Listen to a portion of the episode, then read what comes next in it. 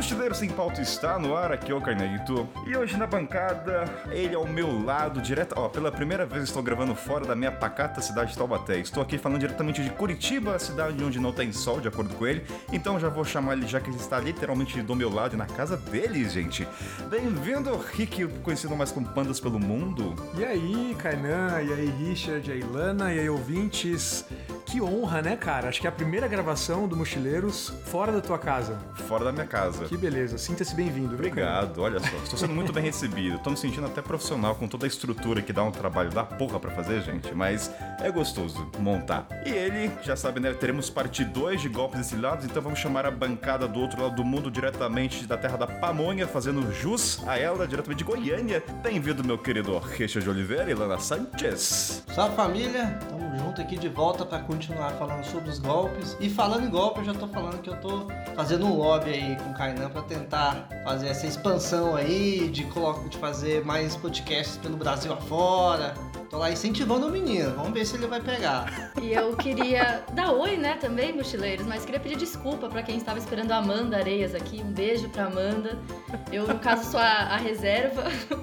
Então eu tô naquele, naquele de eu só tenho seis anos, o que, que eu tô fazendo aqui? E vamos que vamos! Você vai dar conta, Lana. Con- Confiamos em você. O backup foi ativado. Então, a palavra é backup, né? E como vocês entenderam, vamos dar continuidade à parte dos golpes. A gente falou muita coisa no primeiro. Falamos de taxista, sobre barganhar, gringo price, o famoso bigodão. E ouvintes, confiem, viu? Pessoas de bigode não são mau caráter. Confia. Não vai falar nada, seu Rick. Você- é que sou... Eu tenho minhas ressalvas com essa métrica de avaliação de personalidade. É que a sua métrica é o seguinte, seu bigode ainda não está bom. Você não tem o bigodão suficiente pra olhar pra você, eu confio. O seu bigode é de motor, é cobrador de ônibus ainda. Ah, é. Precisa Ainda, ter um... não, ainda não, não evoluí? Não, você precisa evoluir seu bigode. Tá bom, Então, sobe a trilha e vamos pro check-in.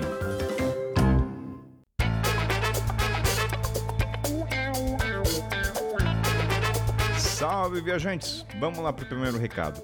Lembrando, dia 18 de dezembro de 2021 vai ter o primeiro encontro dos ouvintes fisicamente na cidade de São Paulo, lá no Centro Cultural Vergueiro. Para quem não é de São Paulo é nas cidades próximas, ele é conectado já com o metrô Vergueiro. Então será dia 18. O horário ainda vou confirmar, mas até agora seria lá pelas 11 da manhã vai ser um piquenique.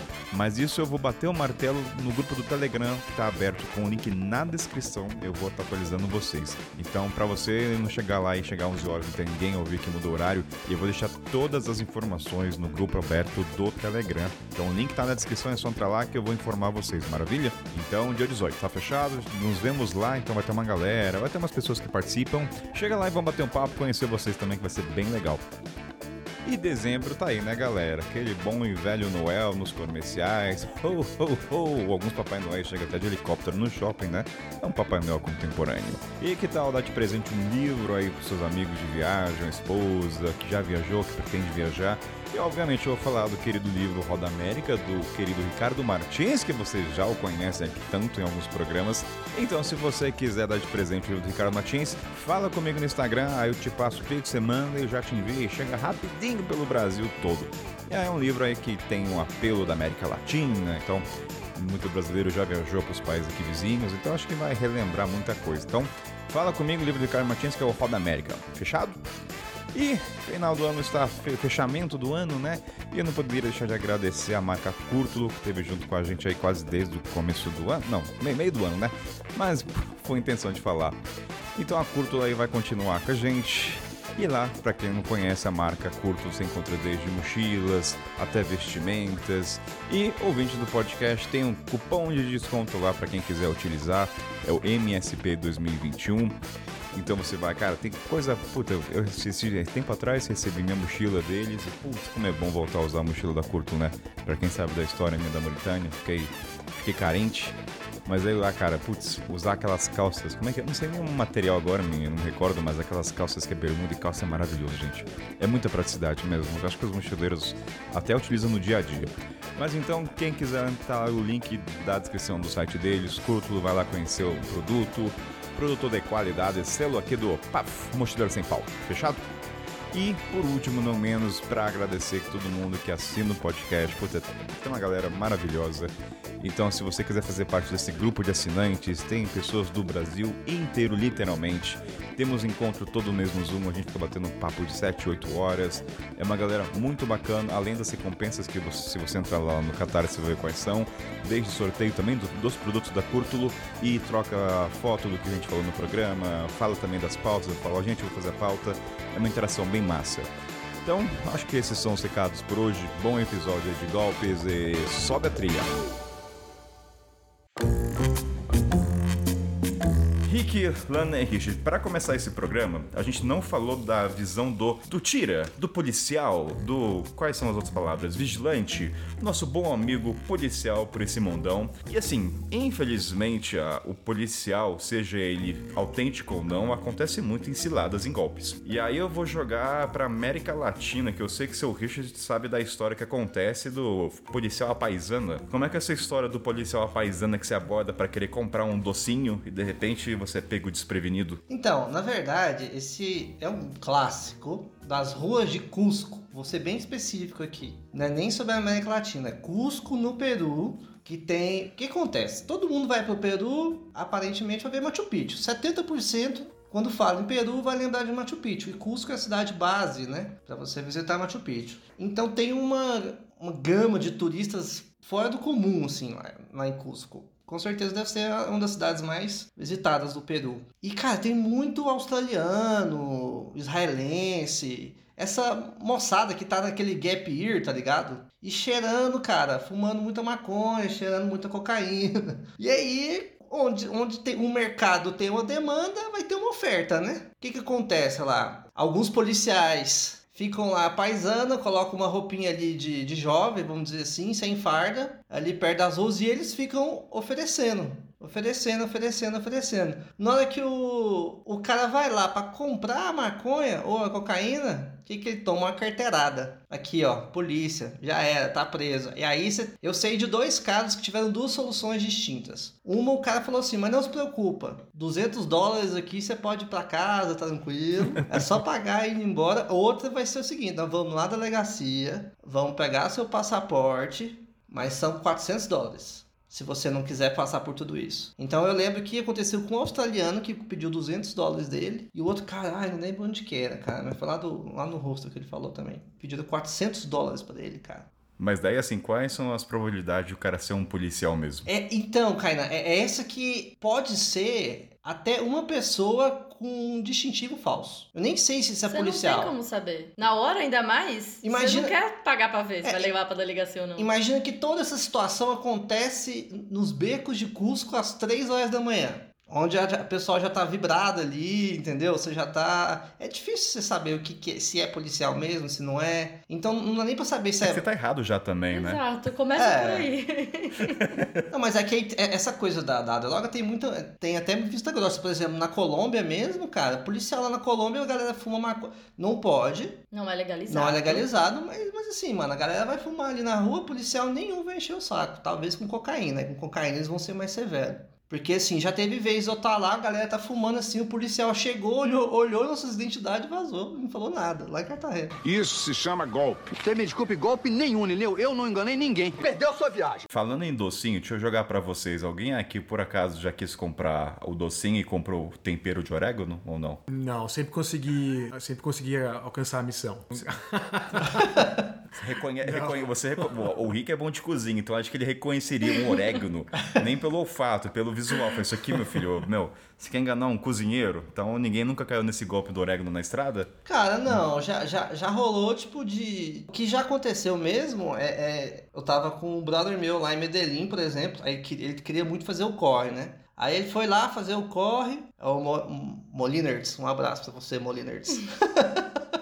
Aí ele foi lá, o cara jogou o preço, tipo, o dobro que eu já. O cara já tinha lá no rosto falou que era tanto. Ele jogou o dobro, mas ele falou assim, mano, na situação ali, velho, tipo, no meio da rua, você não tem. É isso aí, você paga, entendeu? E no caso dele, ele pagou, tipo, o dobro do que era o preço praticado no mercado, vamos dizer assim. Mas é que nem ele falou. Não era, não era orégano, era de boa qualidade. Então, pra ele, ele tava satisfeito. Ainda tava. Falou assim: tá mais barato que São Paulo, então é nóis. É, eu no caso nunca fiz corre na vida. Já fumei, já, nunca cheirei, já fumei. Maconha já fumei, não vou negar não. Mas eu nunca comprei, nunca comprei. Mas assim, o que o Richard falou de Cusco é muito, muito verdade. Porque te oferecem tanto, tantas vezes ao dia. Eu não vou saber quantos que eram reais, quantos que não eram reais, mas assim, é absurda a quantidade. E na Colômbia, especificamente em Cartagena, que também é uma parte mais turística, né, da cidade. Voltamos pra Cartagena. Voltamos pra Voltamos Cartagena. pra Capital, Cartagena. Isso, cara. Capital Porque- do golpe. Não, mas cara, mas é- muito triste porque Colômbia ela é conhecida como a cocaína mais pura do mundo por causa do Pablo Escobar nos anos 90. Então até hoje tem gente que vai fazer turismo de cocaína, turismo do Pablo Tem. Escobar, tipo, vai visitar a fazenda dele, vai cheirar cocaína.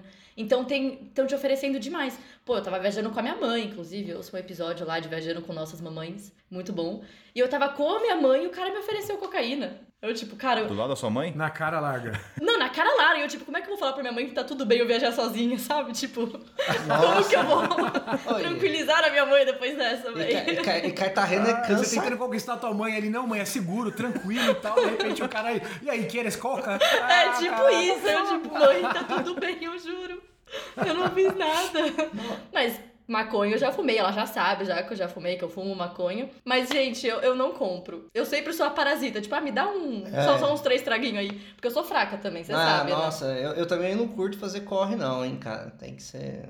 Ó, ainda falando da questão da imagem do policial ou autoridades, uma coisa que me fez lembrar, fazendo a segunda pauta, que acontece muito, muito no continente africano, é relacionado ao passaporte, porque ele vê uma brecha nos turistas que faz com que ele ganhe dinheiro. Qual que é o cenário? Por lei, isso aí eu confirmei, você tem a obrigatoriedade de andar com seu passaporte quando você é turista. É por aí, você é obrigado. Você não pode falar, ah, tô com cópia do passaporte.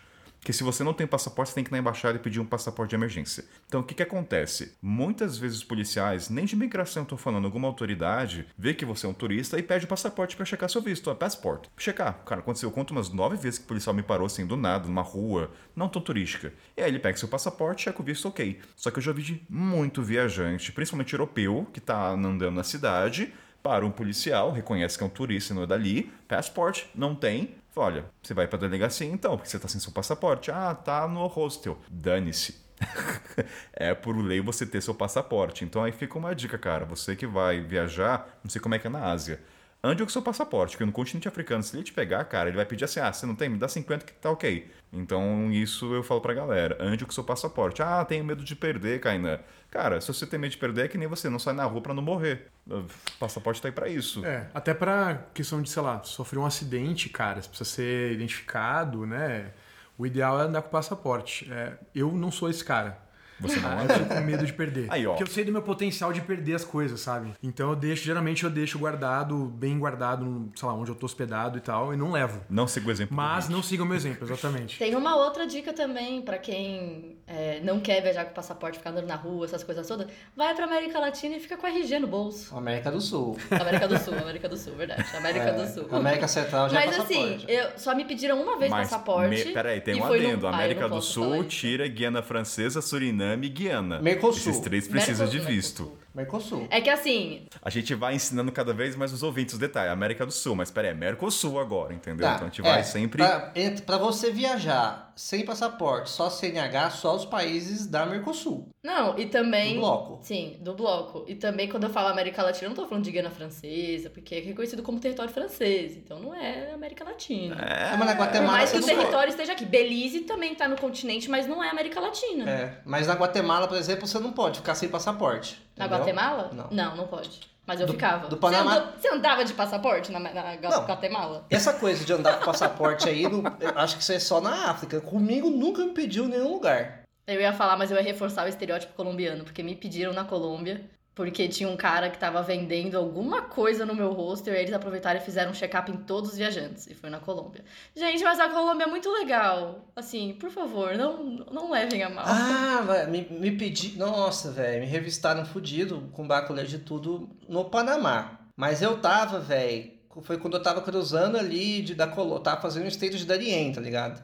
Ali é uma zona onde qualquer momento você pode tomar um baculejo. Então, mas Do a- exército. Ali, ali é muito atípico. Não dá pra comparar. O ponto assim, desse passaporte, eu tô falando pelo continente, mas ande com seu passaporte, porque se o policial te parar, cara, por lei você tem que estar com seu passaporte. É, mas você não pode fazer. Você não pode fazer igual o pessoal da expedição lá que a gente foi pra Guatemala, né? Nossa, por favor, conta essa história, por favor. O, como você sabe aí, o- eu tava fazendo expedição, né? Eu e o Guido, no Espera pro Jantar, a gente era host e a gente levou 10 brasileiros pra fazer um- uma rota lá na Guatemala com a gente, né? Levou a galera lá. E aí, mano, a gente foi. A gente já tinha. Falou assim, ó. Hoje é o dia de tomar cachaça, nós vamos beber nos risca-faca lá de Antigua, na Guatemala. Nós vamos, tipo assim, essas baladinhas chinfrinha mesmo, que fica três bebum lá, vamos encher a cara lá. Aí beleza. O rapaz me bota o passaporte. Eu não vou eu não, dar- eu não vou dar o nome do Everton. Do, do Everton Moraes da Silva, não vou falar ele, né? Mano, tipo, bermudinha tectel, tá ligado? Bermudinha tectel, passaporte no bolso e foi pra balada com a gente pra encher a cara. Ah, não, aí pediu. Perdeu o passaporte, óbvio. A, a sorte dele é que alguém deixou na polícia, se eu não me engano, e a gente achou depois. Mas foi um rolo. Nossa, imagina a dor de Caraca, cabeça. É, BO, né? Vocês nunca perderam? Eu não. Também não. Eu também não, cara. Já perdeu, Kenan? Cara, quase. Vou contar essa história que foi o maior cagaço da. Cara, essa história me assustou. Eu tava no Egito, no É. Nag, que é um personagem que a gente já falou, e eu sempre ando com o meu passaporte, só que eu, eu sempre ando com calça que tem zíper. É primordial, assim, eu não vou andar com o meu bolso aberto. Cara, teve um dia que era, faltava dois dias pra ir pra Portugal. E eu coloquei minha mão no meu bolso, cadê meu passaporte? E faltava dois dias pro meu voo, eu falei, fudeu. Nossa, eu comecei a chorar, cara, na frente da sacada do prédio. É. Cara, por um milagre, geralmente o que acontece? Quando eu voltava pra casa dele, eu já subia direto pro apartamento. Eu não esperava, eu não ficava na sacada porque é Egito, eu quero ficar no quartinho lá. Naquele dia eu resolvi ficar quase 40 minutos na sacada pensando na vida. Falei, agora, o que, que eu vou pensar? Passa 40 minutos, um senhorzinho assim, ele olha pra mim, você perdeu um passaporte? Não. Eu nunca fui do inferno pro céu em tão pouco tempo. Eu acho que eu chorei, eu falei, meu Deus, esse cara olhou pra mim, sei lá, eu não tava com cara de procurando, eu tava sentado só, sabe? Ele olhou pra minha cara e olha que eu tava com cara de egí- egípcio na época, com uma barba grande. Ó, passaporte, cara, eu nunca chorei, acho que eu chorei internamente, enfim, quase perdi, mas é, eu não sei o que ia fazer, talvez ia ter que ir no consulado pedir passaporte. Caraca, velho. Ou seja, além de estar com o passaporte, confira se o bolso não tá furado, tá? Porque o meu foi porque rasgou. Nossa. Tem Fudeu. uma história de passaporte também. Já, tudo bem, Não, né? Agora já não, saiu é- da pauta, mas é mochileiro sem pauta mesmo? Temos Então, esse alvará, vai, vai. Cara, a gente tava na Tanzânia pra ir pra Zanzibar, né? E aí tem aqueles aviãozinhos rápidos e tal, tipo 20 minutos, 10 minutos você tá na, você tá na ilha. Cara, a Pri não me esquece os passaportes da gente no bolsinho do avião, da Ai, frente, assim. papi. Nossa. Cara, a sorte é que assim, por mais que Zanzibar seja uma, uma ilha com bastante autonomia e tal, ainda faz parte da, da, da Tanzânia, né? Sim. Então, assim, deu pra gente conseguir entrar de boas. E olha a sorte, o avião faz a rota todo dia. Então, era o último, se eu não tô enganado, dos aviões, mas aí a gente conseguiu depois ir até o, ir até o aeroporto e pegar. A gente entrou em contato com a companhia aérea e pegou. Imagina, sei lá, se é um avião que tá indo pra, meu, outro país, aí vai fazer outra rota Não, e ferrou eu tudo. acho que as aeromoças não checam esses bolsinhos, será que checam? Não tinha aeromoça, cara. É aquele Ah, não, avião de cabe, sei lá, 8 pessoas, 10 pessoas. Ah, mono, monomotor praticamente. é, é, aviãozinho Nossa desses teco-tecozinhos. E o assim, cagaço de ficar sem passaporte, né? Você fica, se sente vulnerável na Então, estrada, né? Tipo, eu foi um dia sou... só, mas, cara. É quase como um indigente em outro país. Perder a Então- carteira eu perco muito. Ixi, celular, nossa senhora. Ô, teve uma vez, cara, eu até falo, Paranapiacaba, eu gosto de Paranapiacaba porque a situação foi muito da hora lá. Eu tava pegando um busão, velho, saindo, voltando de Paranapiacaba. Eu tava, eu tava indo de Paranapiacaba pra São Paulo, de ônibus. E aí entrei no, dentro do ônibus, pá. Quando desci do ponto, botei a mão no bolso. Cadê minha carteira? E eu vi o ônibus seguindo, assim, sem minha carteira. E eu falei assim, nossa, ficou no banco. E aí eu, no momento de desespero, eu gritei pro, pro céu, assim. Sabe, tinha um monte de gente ao redor do, ao redor do negócio. Caralho, gente, perdi minha carteira, ficou lá no ônibus, o que, que eu faço? Não sei o que, alguém tem o um número. Aí a mulher, não, calma aí, eu tenho o WhatsApp do motorista. A minha que tava lá no Porra. ponto. Aí sim, nossa. Aí ela me passou o WhatsApp do motorista. Eu mandei o WhatsApp pra ele. Ele parou o ônibus, pegou minha carteira, ficou com ele. Depois a gente combinou um ponto e foi lá e me entregou. Gente, a gente tomou um café junto ainda. Cara, Nossa, Ah, que... Coisa de interior, mano. Isso aí não acontece em cidade grande, tá vendo? Como é que a pessoa vai ter o WhatsApp do motorista Esquece. do ônibus? Isso se chama golpe. Você me desculpe, golpe nenhum, entendeu? Eu não enganei ninguém. Perdeu sua viagem. sabe uma coisa que vocês me fizer- me fizeram lembrar? Essa coisa de estar sempre, por exemplo, com o passaporte no bolso, celular, eu comecei a ter toque de tocar no bolso. Eu não sei se vocês têm isso Eu na tenho estrada, tiveram. demais, demais. Tocar no bolso toda hora e de repente é horrível, Sempre. cara. Você faz aquele. a- a- você dá aquela checada, porque, meu, você perdeu alguma coisa. E vai, aí vai quando ser- tá, mas você não sente, cara, aquele desespero. Puta, que merda esse O meu toque. é Olha balangar a só. pochete. Eu sempre balango a pochete pra ver o peso, pra ver se tá o Olha celular. só. Porque eu não, eu não coloco as coisas no bolso, é sempre pochete. Tanto que é pochetinha, né? O apelido. É, nossa, cara, eu sou pisciano, lesado e tô viajando sozinho. Então toda hora eu tô checando. Você imagina, eu tava na estrada real, eu tava carregando só o necessário mesmo durante 38 dias, sendo que eu passava no máximo dois dias na cidade. Deslocamento o tempo todo. Eu não podia perder as paradas. Era o tempo todo noiado, vendo se eu não tava esquecendo nada, cara. O cérebro não desliga. Não, velho. e o pior, quando o Richard esconde alguma coisa dele, guarda, né? Não é esconde. Ele guarda alguma coisa pra ele não perder aquilo, às vezes ele esquece de onde ele guardou.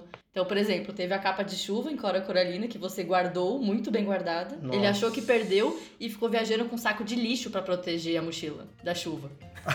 E aí, quando ele chegou no destino final, ele foi dar uma limpa na mochila e achou a bendita Nossa, da capa. eu guardei de mim, cara. Fiquei andando com, fiquei andando com, parecendo um maltrapilho. Mas foi bom, bom que afasta os bandidos aí, ó. Dica para golpe. Pareça um mendigo. Nada acontece. saco de lixo pra proteger a mochila da chuva. Pode crer.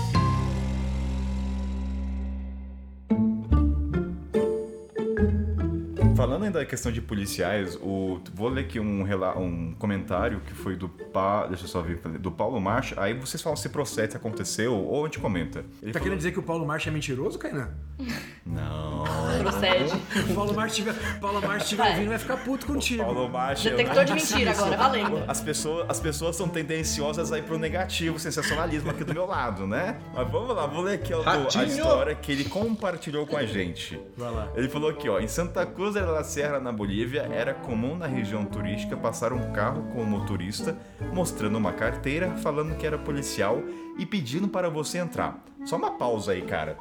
Que, assim, por que, que alguém entraria numa viatu num carro só pedindo entra? Entendeu? Assim, só parei aqui porque não faz sentido, entende? Então já começa aí como se precaver. Você imagina, você tá na estrada, um policial, você não entra, cara. Alguém entraria? Cara, acho que depende do contexto, assim. Se ele tá mostrando ali o distintivo, sei lá, tá com cara de mal, se ele tiver um bigodão, eu entro, tranquilo. se, ele, se ele não tiver. Depende do tamanho do fuzil, né? não. Né, então, pois é, cara. Se o cara me Não, aponta, assim, se o cara me ó. aponta o fuzil e fala, entra, eu não vou entrar. Vamos lá, por exemplo, quando eu fiquei em Cartagena, vamos falar de Cartagena de novo. Eu fiquei num bairro. Cara. Não, mas assim, não tem nada a ver com Cartagena, não foi Ministério do golpe. Turismo da Nunca Colômbia vai, vai, vai mandar um abaixo assinado contra o podcast. Não, mas é sério. Eu- Quando eu fiquei lá, eu não fiquei na cidade amuralhada. Eu fiquei na- no bairro de Torrices, que é muito mais afastado, que é muito mais humilde e tudo mais. E eu era a única turista quando eu tava andando por lá. Se eu tivesse andando lá sozinha, de repente um guarda parasse e falasse, entra, eu ia imaginar, pô, eu tô num, num lugar que talvez é de perigo e ele sabe que eu não sou daqui. Então, eu, vendo um carro de polícia, não sei como que eu iria reagir. Talvez eu entrasse, talvez não. Não sei. São várias coisas que estão aí. Tem um ponto também, às vezes, quando ele pede pra entrar no carro, não necessariamente a identidade do carro é, do- é de policial. Pode ser, não sei, alguns países não têm Não, mas o identidade. carro. Não, assim, é isso que eu tô falando. Se fosse um carro de polícia, assim, eu não me senti é, em perigo Ah. viajando e morando lá em Torrices. Pra mim foi muito tranquilo.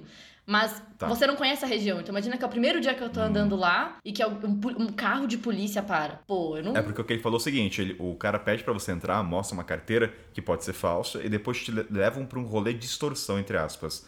Aí ele falou que tentaram duas vezes, mas o pessoal da empresa tinha avisado. Mas confesso que era uma parada meio tosca. Ou seja, a empresa avisa pelo menos, né? É, depende, Ó, do- depende do, do- da atuação ali do guarda, né? Ah, do carro, de várias É. coisas. Cara, se, se não tem. Por exemplo, no- se o carro é um carro X, eu já ia ficar meio cabreiro de entrar. Tipo assim, o Não, cara nem mostrou o distintivo, ah, entra aqui no carro que não tem nada de policial e tal. Eu não entrava, não, cara. Acho que depende, depende da, da situação, mas assim, a priori eu não, acho que eu não entraria. Porque não é normal um policial pedir entra, ele vai falar o que aconteceu, Exato. né? Então, É, e também não custa nada você perguntar, né? Mas- Beleza, até posso entrar, mas poderia saber o motivo do. Ah, né? mas tipo, eu- por que, que eu. Por que, que eu me pedindo pra entrar? mas a partir daqui é a seguinte de raciocínio, de cada 10 pessoas, um deve ser medroso e entra, entendeu? Pega um bobo ali, é, Sim. alguém vai entrar. E eu acho que é como os golpistas agem, cara. Eu acho que eles vão na, na- na tentativa e erro. Eles sabem que eles vão tentar 10 pra conseguir um ou dois, saca? É um funil. então, sei lá, deve ser assim Ah, mas, mas tem, tem, é tem é? aquelas características também que deixam ser mais. Se, se eu vejo um- aquela cara lá de, de estadunidense com um mapa na mão no meio da rua olhando pra cima, mano, eu sou golpista, é ele que eu quero dar o golpe. Pensando no. Entendeu? Você tem essa. A pessoa às vezes dá, dá a bandeira e fica com. Da pala. É, dá pala. Você, vai, você pega. Mano, eu não, não sei, a, pe- a pessoa com guia, um guia. Não, cara de perdido, gente. Não Tipo- tem um cara de perdido na rua. Tinha um francês que viajava comigo, mano, o cara viajava com um guia da Lonely Planet do tamanho de uma bíblia debaixo do braço. Aí eu falei, mano, guarda essa porra na mochila, velho. Caramba, paz da pala aí de turista, cara. Detalhe, tava na Colômbia também. Eu acho que a gente tem uma vantagem muito grande, cara, por ser brasileiro nessas horas. Porque assim, é o lado. Vai, infelizmente a gente, né, tá no Brasil que a gente tá bastante suscetível a, a golpes, a gente tem, tem que andar um pouco esperto, né? É natural da gente. Pensa assim, cara, pensa no cara que o cara, sei lá, a realidade dele é morar lá no interior da Suíça, onde a única morte que aconteceu nos últimos 12 meses foi um gato e uma senhorinha que morreu de, sei lá, de algum infarto. Não teve homicídio nem nada, não tem maldade na parada, saca? Então acho que assim, essa galera vai viajar talvez muito com essa coisa de, sei lá, essa ausência de perigo. Tem muito disso, dependendo de onde você, de onde você tá, talvez a galera que é mais da América Latina, sei lá, dependendo de onde você vem, acho que você tem mais, mais malícia e aí a, a chance de você ser assaltado ou ser essa presa fácil é um pouco menor. E ainda assim a gente cai em golpe, né? Tipo, Sim, não, tanto que quando o Kainan ele me convidou pro podcast, a primeira coisa que eu pensei, eu falei, não, cara, porque eu sou muito inocente, assim, real. Eu, eu me protejo muito, né, mulher viajando sozinha, mulher que nasceu em São Paulo, ponto. Então eu já tenho muitas formas de proteção, muitas camadas. Aí depois eu pensei, eu falei, cara, é que as pessoas estão ouvindo, né? No caso, eu sou uma mulher branca, loira, do olho claro. Então, em São Paulo, as pessoas muitas vezes me tratam como se eu não fosse de lá. Então, às vezes falam inglês comigo na rua, tipo, é um outro tratamento. Então, já tentaram aplicar muitos golpes em mim até em São Paulo, mas tipo, coisa besta, sabe? Não, tipo, não, nada demais, ainda nada que vale a pena contar. Tipo, ah, tá com fila no metrô, deixa eu te dar o meu cartão e você me dá o dinheiro. Tipo, uns negócios besta, sabe?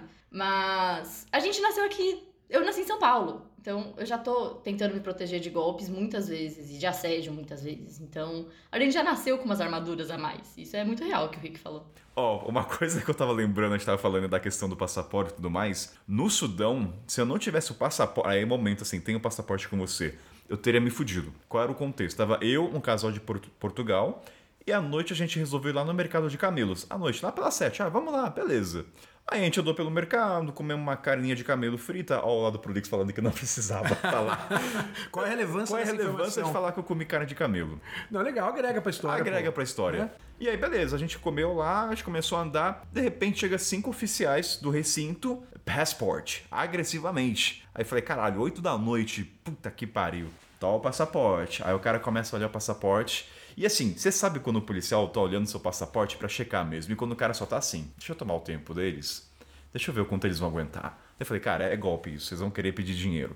Só sei que, cara, a gente demorou duas horas, a gente foi pra delegacia, tava passando Jack Chan na TV, ó o lado de agregar pra cenário e tal. Nunca vou esquecer, porque a gente começou a ver Jack Chan, ó, Jack Chan, good actor, hahaha, sei lá. Nessas horas, meu filho, você vira bobo e você utiliza todas as ferramentas. E, cara, o que que salvou a gente? Cigarro Malboro. E aí eu vou reforçar isso de novo pros ouvintes, a gente falando de mentiras. Cigarro Malboro, Malboro paga nós. Seguinte, porque o Malboro no continente ele é o mais caro. Então, que o cigarro ele tem uma função que te ajuda no social e é uma moeda assim de troca. Você pode não dar o dinheiro pro policial. Mas se não fosse um cigarro malborinho ali tirando da mochila, ah, quer tragar um? Cara, a gente ah, vai embora. E aí, Rick, qual é a sua relação com o cigarro? Não, cara, eu, hoje em dia eu não fumo mais, mas é. Enfim, em alguns momentos da viagem eu fumei. E aí, cara, tipo, aj- ajudou, assim. Eu lembro do. Quando eu tava na Índia, por exemplo, naquela ocasião que eu tava separado da Pri, é, eu tava em Delhi, num bar, eu saí pra tomar uma cerveja mesmo, e eu tava afim de trocar ideia com alguém, assim, cara. E aí eu vi um indiano, assim, com cara de gente boa. Não tinha bigodão, mas tinha cara de gente boa. e aí eu vi o cara na mesa, assim, ele tava com uma torre de chopp. Falei, porra, é dos meus. E aí eu vi que ele tava fumando um cigarro. Daí eu, eu pedi um cigarro pra ele, aquilo foi um quebra-gelo. E a gente ficou trocando ideia. Depois, cara, saímos de lá, fomos pra outro lugar. Aí, tipo, foi uma, foi uma noite bem legal, assim. E, enfim, só, e, e outras, e outros, é, outras situações nesse, nesse sentido também, de pedir cigarro. Acaba sendo uma, uma boa forma de você se aproximar, Aproximar. de alguém. Não é a única forma, na- né? Igual, igual você falou, não fume. Não fume, É, é, falar é. isso, né? Não fume. Não fume, gente. Ou você pode simplesmente ir lá e conversar com a pessoa. Fala, e aí, beleza, tudo bem? É Exato, tal." exatamente. Mas, mas, por exemplo, eu fui um paeiro, né? O paeiro, quando a pessoa vê, por exemplo, fora do Brasil, você fica curioso. Nossa, o que, que é isso? Aí você, ah, tá. Quando você vê, já tá lá, já, já fez amizade, já tá pra. É o vínculo. Isso se chama golpe. Você me desculpe, golpe nenhum, Lineu. Eu não enganei ninguém. Perdeu sua viagem. Ó, e ainda assim, Agora, ainda na figura do policial, eu não sei se aconteceu com vocês, com fronteira. Já aconteceu aqui alguém, fronteira com policial, de tentar falar que precisa de um, um dinheirinho a mais pro visto sair mais rápido? Isso sim. Fronteira não. Isso de, de assim, se- deles quererem cobrar por um fast trackzinho, assim, assim, para Tipo um taxa de urgência. Aonde foi isso, Rick? Cara, a gente tava em Moçambique e aí era. Onde que era? Acho que era em. Era perto da Praia do Tofo, se eu não tô enganado. E a gente tinha que. Já tinha comprado uma passagem de ônibus, se eu não tô enganado, para ir pro próximo local, que acho que era a cidade de Beira. E aí a gente já tinha essa passagem comprada, a gente precisava. é, renovar o nosso visto, que já estava vencendo. Lá, se eu não tô enganado, o visto são 30 dias. E aí a gente precisava renovar para mais 30. E aí a gente chegou lá e a gente, resumindo, eles deram um puta num chá de cadeira na gente, porque queriam cobrar para ter uma taxa de urgência e tal. E no final das contas a gente se informou e não, não existia taxa de urgência. Aí, assim, a Pri e a, e a Deia, né, que era é, o casal que tava vendo com a gente, então elas duas foram lá e, enfim, tentaram resolver, choraram até ir lá e tal. Tea, teat, como que fala? Tea, teatricamente, de forma teatral? Uma forma- de uma forma teatral. Dramática. Dramática, exatamente. E aí deu certo, não precisamos pagar, mas assim, é, O choro é bom, né? queriam cobrar uma, uma taxa que não existia, que no final das contas era uma, era uma propina. Né? Acontece bastante, cara. Esse fula-fira. É que é aquela coisa, não sei se na Ásia acontece isso, mas o policial vê que você tá com pressa. Ele utiliza, e, e ele se utiliza disso a favor dele, né? Ele tem que ir embora logo, vou falar que tem uma taxa. Porque assim, se você tiver tempo, o policial vai perceber, toma um chazinho, e você não vai cair nesse negócio, nesse torcão. Nesse, esse, ô palavra difícil, gente. Extorsão. Extorsão, extorsão, obrigado. É, é- esse, esse método aí, ele, na América Latina, eu conheço muitos relatos de quem viaja de carro. Assim, quem, quem passa de mochilão, de vez em quando os caras tentam ganhar uns trocados lá, mas é- nunca teve nada absurdo assim, não. Por exemplo, você sabe que para entrar por na Bolívia ou, ou no Chile, você não paga 5 dólares, mas eles ficam pedindo lá. Sempre rola, pelo menos comigo. Bolívia já pediu, teve um na América Central que pediu também. A Nicarágua eu paguei, mas tipo 2 dólares. Na Caraga eu paguei também. É, aí tem essas taxinhas bestas que não, por lei não, não tem. Mas se você quiser ficar brigando lá porque você não quer pagar 2 dólares, entendeu? Mas uma coisa também que é boa, antes de você cruzar a fronteira, seja terrestre, seja por avião ou o que seja, entra no site do Itamaraty e vai naquele, no- na nossa relação com aquele país e lá tá falando qual a vacina que você precisa pra entrar, quais são os documentos, se tem taxa de entrada. Confira tudo certinho antes de ir, que aí vai ter menos dor de cabeça. Tem impresso isso ou digital? Porque agora Sim. você me fez lembrar, quando eu atravessei com o Marcão da Mauritânia para o Senegal, eu lembro que a gente perguntou para umas cinco fontes, assim, Senegal pode entrar, Visa on Arrival? A gente perguntou pro Caniver, o Guilherme, a gente entrou no site, assim, continente africano no caso, olha umas quatro fontes para ter certeza, porque isso pode variar se é aeroporto, se é fronteira, pode ser uma fronteira, mas não outra, às vezes muda a relação diplomática e tudo mais. Eu lembro que a gente confirmou, ó, Senegal não precisa. E aí, quando a gente atravessou da Mauritânia, a gente chegou lá, a primeira coisa, não, não, não, brasileiro no free. Eu falei, não, brasileiro pode entrar de graça. E assim, entre uma autoridade na imigração e a sua fala, policial tem a, a autoridade, só que a gente tinha todos os papéis. Aí ele foi ver lá, ok, ok. Ou seja, o policial muitas vezes vai jogar maduro e é muitas vezes você colhe, entendeu? Então tenha sempre essa comprovação. Sabe qual situação eu vejo que isso não acontece? Por exemplo, eu já passei por mais de uma vez a mesma fronteira, quando eu tava na América Latina. E eu via que quando eu passava num busão, que é aqueles que tava com 20 pessoas e o busão para e você faz, todo mundo faz a imigração depois volta, esses não tem. Mas quando você passa sozinho, tipo, você pega um tuk-tuk e passa lá, tá você sozinho, aí que eles eu vi. Não. É, exatamente. Eu não lembro de passar por isso nenhuma situação quando tava uma galera, assim. Só quando era uma situação que você tá pe- pegando um transfer ou você tá indo lá de É táxi. transfer de turista. É, vanzinha de transfer e. É, se tiver É. nos ônibus locais com as pessoas locais, vai ser muito mais simples, parece. Mesmo, verdade. Diga, Rick. Eu Acho que não muito mais pessoas, talvez deu uma inibida nos caras, né? Não sei. Acho que é mais fácil de, de dar o golpinho quando tá no, no mais no individual, menos gente olhando e tal. Você falou de. Você falou de. de- dessa de. deles pedirem essas, essas taxinhas aí, Richard. Eu lembrei que uma das coisas que assim desencorajaram pra caramba a gente de fazer quando a gente tava viajando por Moçambique era justamente viajar de carro. Porque tem muito. E a gente viu isso. Mesmo a gente não viajando de carro, a gente viajou o país inteiro de chapas, né? Aquelas vanzinhas e tal. Transporte local deles. Exatamente, transportes locais e, e- e os, e os ônibus, né? E mesmo locais, mesmo pessoas locais, os motoristas das chapas locais, eram, toda vez que um policial parava, tinha que, na, no documento do, da, da, da van, colocar um dinheiro. E aí, tipo assim, porque eles falaram o quê? Que se você não tem, não coloca esse dinheiro pra subornar o cara e tal, o cara vai arrumar algum motivo e você tá fudido, cara. Assim, é tipo assim, é ele vai tão- achar alguma coisa no teu carro, vai, vai fazer um placa inferno tá na tua torta vida. do carro, não pode, tem que É. pagar a multa de tanto. Ele vai lá e pega um taco de beisebol. Opa, farol tá quebrado. Cara, Então. você lembrou de uma história, assim, essa questão do policial é bem recorrente, é, é normal, assim, normal nesses países com automóvel. Quando eu cheguei no Zimbábue, ah, bom que vai conversando, a gente vai lembrando das histórias. Ah, foi meu primeiro projeto no Workaway até.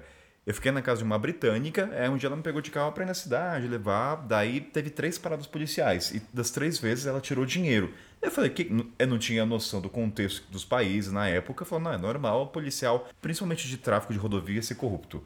Daí Eu falei assim, mas qualquer coisa, tipo, qualquer coisa. Ela falou, Kainé, já me tiraram dinheiro porque o meu estofado era de oncinha. Aí eu falei, você tá de brincadeira. Ou seja, o, sof- o carro dela tem uma estampa assim no na cabeça de onça. Ela falou, não, ele alegou que isso atrapalha a visão e pode confundir com animal. Ah, desculpa pra tudo. Nossa. Então, assim, a placa torta, volante, vai ter. Ah, tá tocando.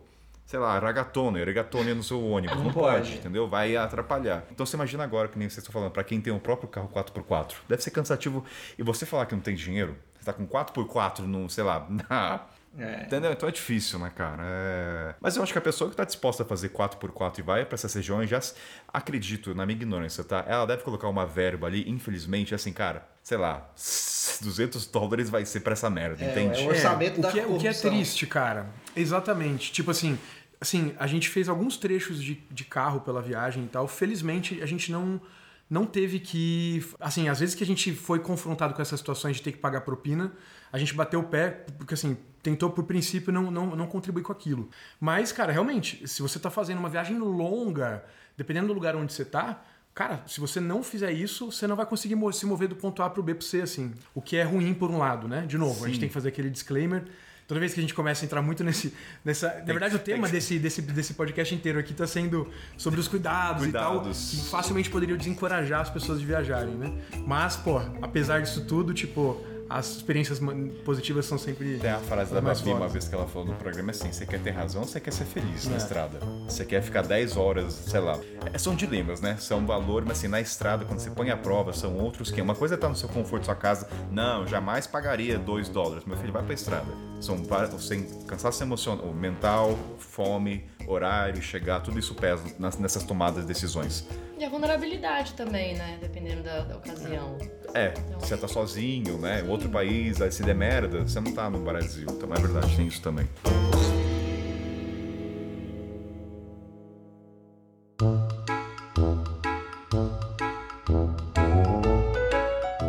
Parte leve, parte de golpes, entre aspas, aqui gastronômicos. Não é bem gastronômico, né? Mas eu tentei me esforçar pra encontrar temas aqui. Aí uma que eu lembrei que é a seguinte: o pessoal falou que na Índia, não sei se a palavra é golpe, mas é um pega turista, de água não lacrada. O pessoal pega uma água já aberta, mete uma torneirona ali e fecha. Na Bolívia fingindo- também aí tem eu- isso. Tem também? Tem. Olha então, é, vamos, vamos trazer o disclaimer aí, Será Rick que nasce Richard. aí os problemas intestinais na Bolívia? É, na Bolívia, você, você- É que é tipo assim, famosa ó, a Bolívia Quando você vai comprar, isso é uma coisa. Quando você vai, tipo assim, se, se alguém que já foi na Bolívia vai trocar ideia com você, vai falar assim, ó, quando você for comprar água, vê se tá com lacre. Tá ligado? Porque às vezes você compra água e ela foi engarrafada na torneira. E, a, e ela não tem aquele lacrezinho, tá ligado? Você consegue. Mas, por exemplo, vou fazer uma analogia ao querido Rick Panda aqui, do dinheiro que ele perdeu. Primeira coisa que a gente confere é ver se a nota é falsa ou verdadeira. Passou. Só que eles não tinham conhecimento do MacGyver ali que coloca notas menores. Será que na Colômbia ou mesmo Índia já não tem um profissional do lacre? Falei, bobos, Não, mal não, sabem não, mas aí com- tem um. Eu já, eu já comprei uma que depois eu percebi. Quando eu fui abrir, que eu falei, uai, essa porra não tem lacre. aí eu larguei a água lá. Tipo assim, é, eu nunca peguei uma com. É meio tosco assim, não tem um lacre, mano. É tipo alguém que pegou uma tampa que já tava aberta, fechou e vendeu pra você. Mas eu acho, Não é gente, que o- uma que falsificação de lacre. Eu acho, exato, É, porque então. tem dois lacres, né? Pelo menos na Índia era assim. E que realmente isso acontece lá e a gente foi uma das coisas que falaram pra gente também, ou a gente leu, sei lá, pra gente evitar. É, tomar cuidado. Então sempre olhar a garrafinha, porque daí você tem o lacre normal da tampinha, né? E aquele lacre, tipo aquele, aquela luvinha plástica que vai em cima. Então a gente só comprava quando tinha aquela luvinha plástica que vai em cima, que aí realmente era mais garantido. Porém, Realmente, cara, assim, tem gente de todo tipo no mundo. Pode ser que, sei lá, alguém já esteja Criou uma fazendo. já tem uma poder- máquina, exatamente, uma seladora ali que coloca em cima das Dá pra garrafinhas. fazer. Se o cara quiser fazer business disso, Não, consegue. gente, dá, mas aquela aí- seladora lá de negocinho, eu já fui, fiz, tipo, no trabalho voluntariado É. que eu e o Richard fizemos, com secador você faz. É mesmo. É mesmo, é com secador, você consegue lacrar qualquer coisa. É, você pega. Tendo aquele, aquele plástico mesmo que você compra em, sei lá, 2 mil num- numa caixinha, que é muito e é barato, com um secador você lacra. É, mas na real, eu nem sei se é tipo, se a galera lá faz por maldade. Eu acho que os bolivianos mesmo às vezes até consomem aquela água lá e é só o turista que fica morrendo lá de desinteria. É, o corpo dele está preparado para aquilo, o nosso aqui não É. tá. Já tem os anticorpos, né? Já. Ah, cara, mas assim, eu considero É. um pega turista se não ter assim, água de refil, água de torneira. E tá vendendo-se como se fosse de uma marca, entende? Então é um pega turista. Não É que não acredito. é um pegar turista porque é uma coisa que a gente tá consumindo da cultura local. Tipo, eles consomem aquilo. A gente que tá consumindo algo que a gente não tem conhecimento, mas aquilo funciona assim naquele país. Concordo. Se, se eles, se eles já, já consomem assim e de repente já, já sabem, né, localmente que é daquela forma, é só a gente que tá na nossa ignorânciazinha. Exato. E, não tá- e de Inocência repente vai lá de e consome, né? O foda eu acho que realmente é se tiver situações em que a pessoa tá te enganando. Daí, Ah, que essa é o, coisa que é o de marca, na Índia. marca Hum, de é água, você não vai lá, não, vê uma água da Nestlé aí. Pô, pelo amor de. Deus. Pega o que Commodity, né, cara? velho. Exatamente. Ah, eu quero uma água de São Lourenço. Você tá tendo aí, por favor? Dom, Dom Perrier, né? Tem umas, umas frescuras. É, o, o problema da Bolívia, mano, é que a real é que você tem que tomar cuidado mesmo, porque é infecção, mano. Dá umas infecção braba lá. Eu já tive e não é legal não, viu? Isso se chama golpe. Você me desculpe, golpe nenhum, Lineu. Eu não enganei ninguém. Perdeu sua viagem. Uma outra coisa, que no caso foi a Carol Rossi e o William, né? Que é lá do, do grupo secreto, que é de Rondônia e. É, os dois são de Rondônia. É Mato Grosso do Gente, Sul. não é grupo secreto, tá? É o grupo de assinantes do Mochileiro Sem Pauta. Se É, você é quiser é. fazer parte desse grupo, que é muito legal, participe. Vão lá, assine o podcast, apoie o projeto. O Kainan Não é tá- um grupo Esse secreto. Esse, esse jabá O Kainan não tá foi escutando combinado.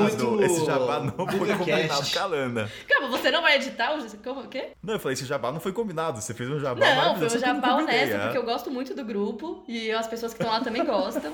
É muito legal, gente. Não é secreto, tá? Vocês podem achar o grupo.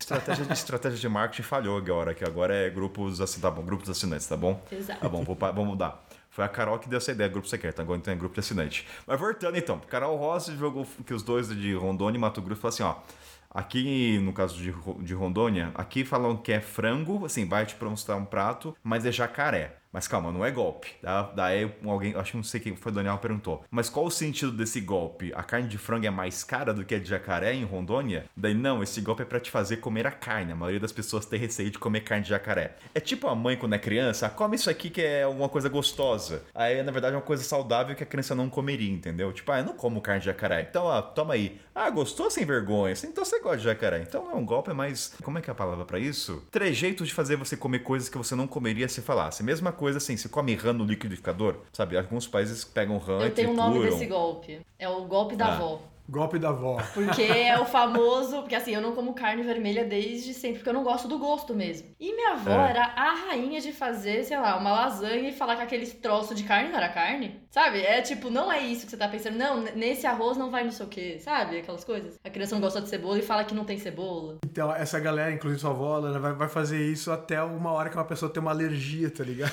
A pessoa É, a pessoa que tem camarada, que come camarada. Fudeu. não É, pode. não, mas é porque ela fazia, porque, enfim.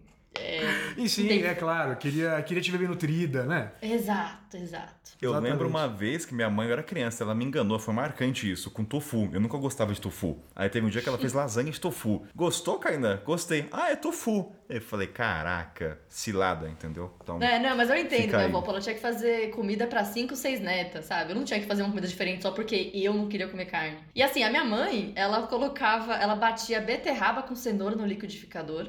Sim, com um pouquinho de água, fazia um suco daquilo, fazia cubo de gelo e colocava no nosso copo de suco. Tipo, sei lá, era um suco de laranja, ela jogava esse gelinho. E, falava, e a gente gostava porque ficava rosa, sabe? Tipo, ele começava a dissolver e mudar a cor do suco e eu Olha. amava. Mas é um golpe, né, Genial. gente? É, né? É um golpinho, uma seladinha do bem. A ciladinha do bem. crianças.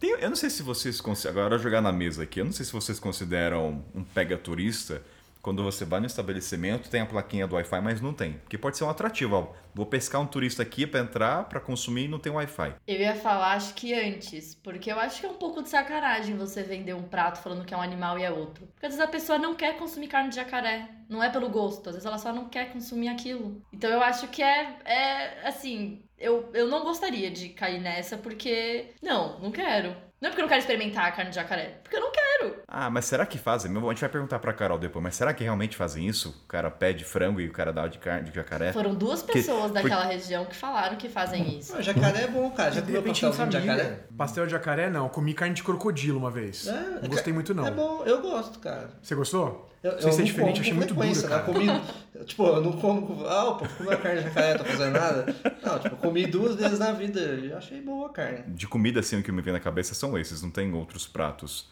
Até, cara, não encontrei, não tem golpes, sei lá. E a questão do Wi-Fi, no caso, tem outra coisa pra falar de comida? Não, Você Mas se lembra? for assim, Kainan, nós estamos fodidos, porque todo ônibus tem um adesivo de Wi-Fi lá fora e nunca tem. Eu nunca entrei num ônibus que tinha um Wi-Fi. Excelente. Aí todos têm Então, um mas- adesivo. Então, mas então, é um pega turista, cara. Porque a gente é iludido com isso, convenhamos. Quantas vezes a gente não vai não- pra um café É só que eu acho que ônibus a gente já não espera. Eu não espero isso de nenhum ônibus, nem se eu estiver Então, mas, ô, ô, Richard, você fala que eu sou inocente, mas você acreditar que tem Wi-Fi em ônibus, pelo amor de Deus, Não, cara. não, é o que eu tô Wi-Fi falando. geralmente eu não tem. espero. Nunca Mas esperei espera, o. Wi-Fi geral, eles, eles, não prometeram que funcionaria, eles prometeram que teria, entendeu? Geralmente você consegue se conectar, pelo menos eu tive essa experiência. Você vê o nome da rede, só que não funciona, sacou? É uma, é, realmente, é uma pegadinha ali. Mas o Wi-Fi tem, só não rola. só tipo 2 bytes por segundo. Eu acho que é pior quando você tá em algum lugar que você quer trabalhar, aí você entra num café, por exemplo, que tem lá escrito café. É, café não. Você entra num café que tá escrito Wi-Fi, e aí você já vai, abre seu computadorzinho, que não sei o que, você pede aquele cafezinho, aí você fala qual é o seu Wi-Fi, a pessoa fala, não tá funcionando, não tem. Pô, aí é foda, porque você já tá lá. ó, Isso uma- é triste, não, vai. é, uma vez eu, eu fui pro Star, eu falei assim, mano, eu, eu tava precisando subir um vídeo, já, eu já tava tipo uma semana tentando subir o vídeo, tipo assim, já tava, mano, tava com raiva já. Aí eu falei assim, mano, eu vou pra onde eu sei que eu tenho eu, não lembro onde que eu tava. Eu tava, acho que na América Central. Eu falei assim, eu vou pra um lugar onde eu tenho certeza que não vai ter esse problema. Fui lá no Starbucks, peguei um frappuccino, paguei caro no frappuccino, na hora que eu fui conectar, é, dava, tinha um problema lá que tinha muita gente e tal, eu não consegui usar. Aí eu falei assim, cara, devolve meu dinheiro, velho. Eu só vim aqui pra isso. Eu comprei um frappuccino de 18 reais pra isso, pra poder usar a porra da Wi-Fi, cara. Eu preciso subir o vídeo. Eu comecei a ficar com tanta raiva esse dia. Eu tomei aquele frappuccino, tinha gosto de só de sapato. Que raiva, velho. Não consegui nem apreciar aquela merda daquele café. Esse é o pior, né, cara? Porque até então, você, sei lá, você sentou, você viu que tem no não tem Wi-Fi, só que você não pediu nada ainda, você vai pro, sei lá, pro próximo. Agora você já pediu a parada, porra. Imagina. É, o ideal é sempre checar antes. Sempre perguntar, tá funcionando? E explicar pra pessoa, às vezes, ó, eu estou precisando trabalhar, eu preciso de internet, eu quero consumir aqui, mas eu quero saber se o Wi-Fi está funcionando, porque isso é um peso. É. Aí no Starbucks a senha vem da notinha fiscal. A senha da ah, é Wi-Fi. verdade. Ou seja, você tem que consumir. Olha, Mas peraí, mas você Sério. pode Pelo menos a última, a última vez que eu fui, né? É, É porque vai cada pessoa tem diferença direito a uma lugar. hora de internet depois que compra. Caramba. Então, quando você compra a nota fiscal, a partir do momento que você loga lá, você tem uma hora pra usar. E aí, se você tá lá três horas, tem que consumir três coisas. Três coisas. Caramba, eu, é, mas, mas eu acho que deve ser de- é, é relacionado à região, de repente. Que eu lembro que a gente é, usou muito Starbucks no, agora no- nos Estados Unidos. E, cara, a gente ficava seis horas, às vezes, com um copo de coisa. E aí também não, e o, a- o Wi-Fi já era. Sabe aquele que você tem que. Você loga, ele vai pra um sitezinho, você só coloca, acho que o teu e-mail, uma coisa assim, e vai. É de um Enfim, talvez seja diferente em na. É, No- no caso, onde diferente Starbucks? De país pra país. São Paulo. Acho que na América Central. Não, eu Ah, nunca São fui em. Starbucks É. na América Latina. No caso, só o Brasil, que é Mas a ó, vamos Mas puxar então com essa coisa desse lado. Jeitinho brasileiro, paulistano, vai querer pegar a internet, então ele já conhece. Não é jeitinho brasileiro, jeitinho na- mundial. tá? Obrigada, Kainan. Pra quem não tá vendo, obviamente vocês não estão vendo, vocês estão ouvindo, eu fiz uma cara de A Lana má tá- pro Kainan. Porque não é jeitinho brasileiro. É jeitinho, jeitinho, latino. Jeitinho. É, jeitinho, ponto. não é só o Brasil que faz isso, não. Jeitinho Né? nacionalista. Nacionalista? De onde você tirou essa? Pra tentar criar um outro termo, só piada, Kainan, entendeu? Que não deu certo. Falhou! bem. Deu uma falhadinha. A gente deixa isso aqui sem edição mesmo, a gente assume as falhas, tem que assumir, gente. A gente fala. de- Não, mas pensando em São Paulo, talvez o, o jeitinho, sem nacionalidade nenhuma, faz com que eles tenham que precisar mudar senhas nas notas fiscais, né? Se na internet, enfim. É, mas esse jeitinho, assim, aí também tá vendo, né? Esse jeitinho é golpe. Por exemplo, agora uma coisa aleatória. É. Em São... Não, não, jeitinho até tipo nós com, com o Estado, por exemplo. Lá em São Paulo tem a lei que de segunda a quinta os bares têm que fechar meia-noite, certo? Certo. Quando eu estava estudando, lá no centro de São Paulo, é, os bares, eu saía da aula, ia pro bar com a galera da pós, da, ou da faculdade, aí a gente ia lá, chegava, puf, meia-noite fechava o bar. Só que eles davam uns copinhos plásticos pra gente, falava, dá 20 minutinhos, o bar fechava realmente, fechava, caía tudo, que não sei o que, dava 20 minutinhos, meia horinha no máximo, eles abriam de novo. E aí seguia o jogo. Quando chegava a polícia, eles tinham a prova de que eles fechavam. Eles fecharam o, o caixa meia-noite, eles fecharam tudo meia-noite. Só que eles abriram meia-noite e meia. A lei não tá falando que hora tem que abrir. Nossa, olha só. Então aí isso daí, por exemplo, Bolívia. Bolívia tem um imposto caso você. Porque Bolívia é um país é, mais pobre do que alguns outros é, latino-americanos. Então o Evo Morales tinha um imposto. Claro, todo mundo tem um imposto quando tem uma casa, certo? Certo. Se você não tivesse terminado de construir a sua casa, você pagava um imposto a menos. Você pagava tipo um terço do imposto. Então as pessoas nunca terminam de construir as casas, porque as casas são todas de tijolo na frente. E aí todo mundo paga um terço. Só que aí você vai pra La Paz, só tem tijolão. É, pelo menos a, fach- a fachada tá em reforma. A casa fachada tá tem de que boa. Exato, lá dentro deve ser um luxo, mas lá fora, e assim, é jeitinho brasileiro isso? E assim, tem mil exemplos da América Latina. Não, e se você for se ater à lei, tecnicamente a pessoa não tá fazendo errado. ela, ela de fato não terminou a Tá casa. jogando o jogo, Né? foi proposto. O, ca- o cara tá do sendo- bar, a lei não falava que hora É. que tinha que abrir o bar. Tem que estar fechado de tal hora a tal hora. Não, falou que meia-noite tinha que estar fechado. E realmente estava fechado. Eu não sei como é que tá agora essa lei, né? Eu não sei como é que tá agora essas coisas, mas algo curioso aí também, né? E, e quais são os golpes que a gente dá também, né? É. pro Qual outro- foi o teu, Outro Kainan? programa, não, outro programa. Golpe que eu dei. Será que eu dei golpe alguma vez? Não, não, não. Eu devo ter dado algum golpe na estrada, cara. Assim, não, com certeza. Ah, não, não é um golpe. Não, não, não. Tem, não é um golpe.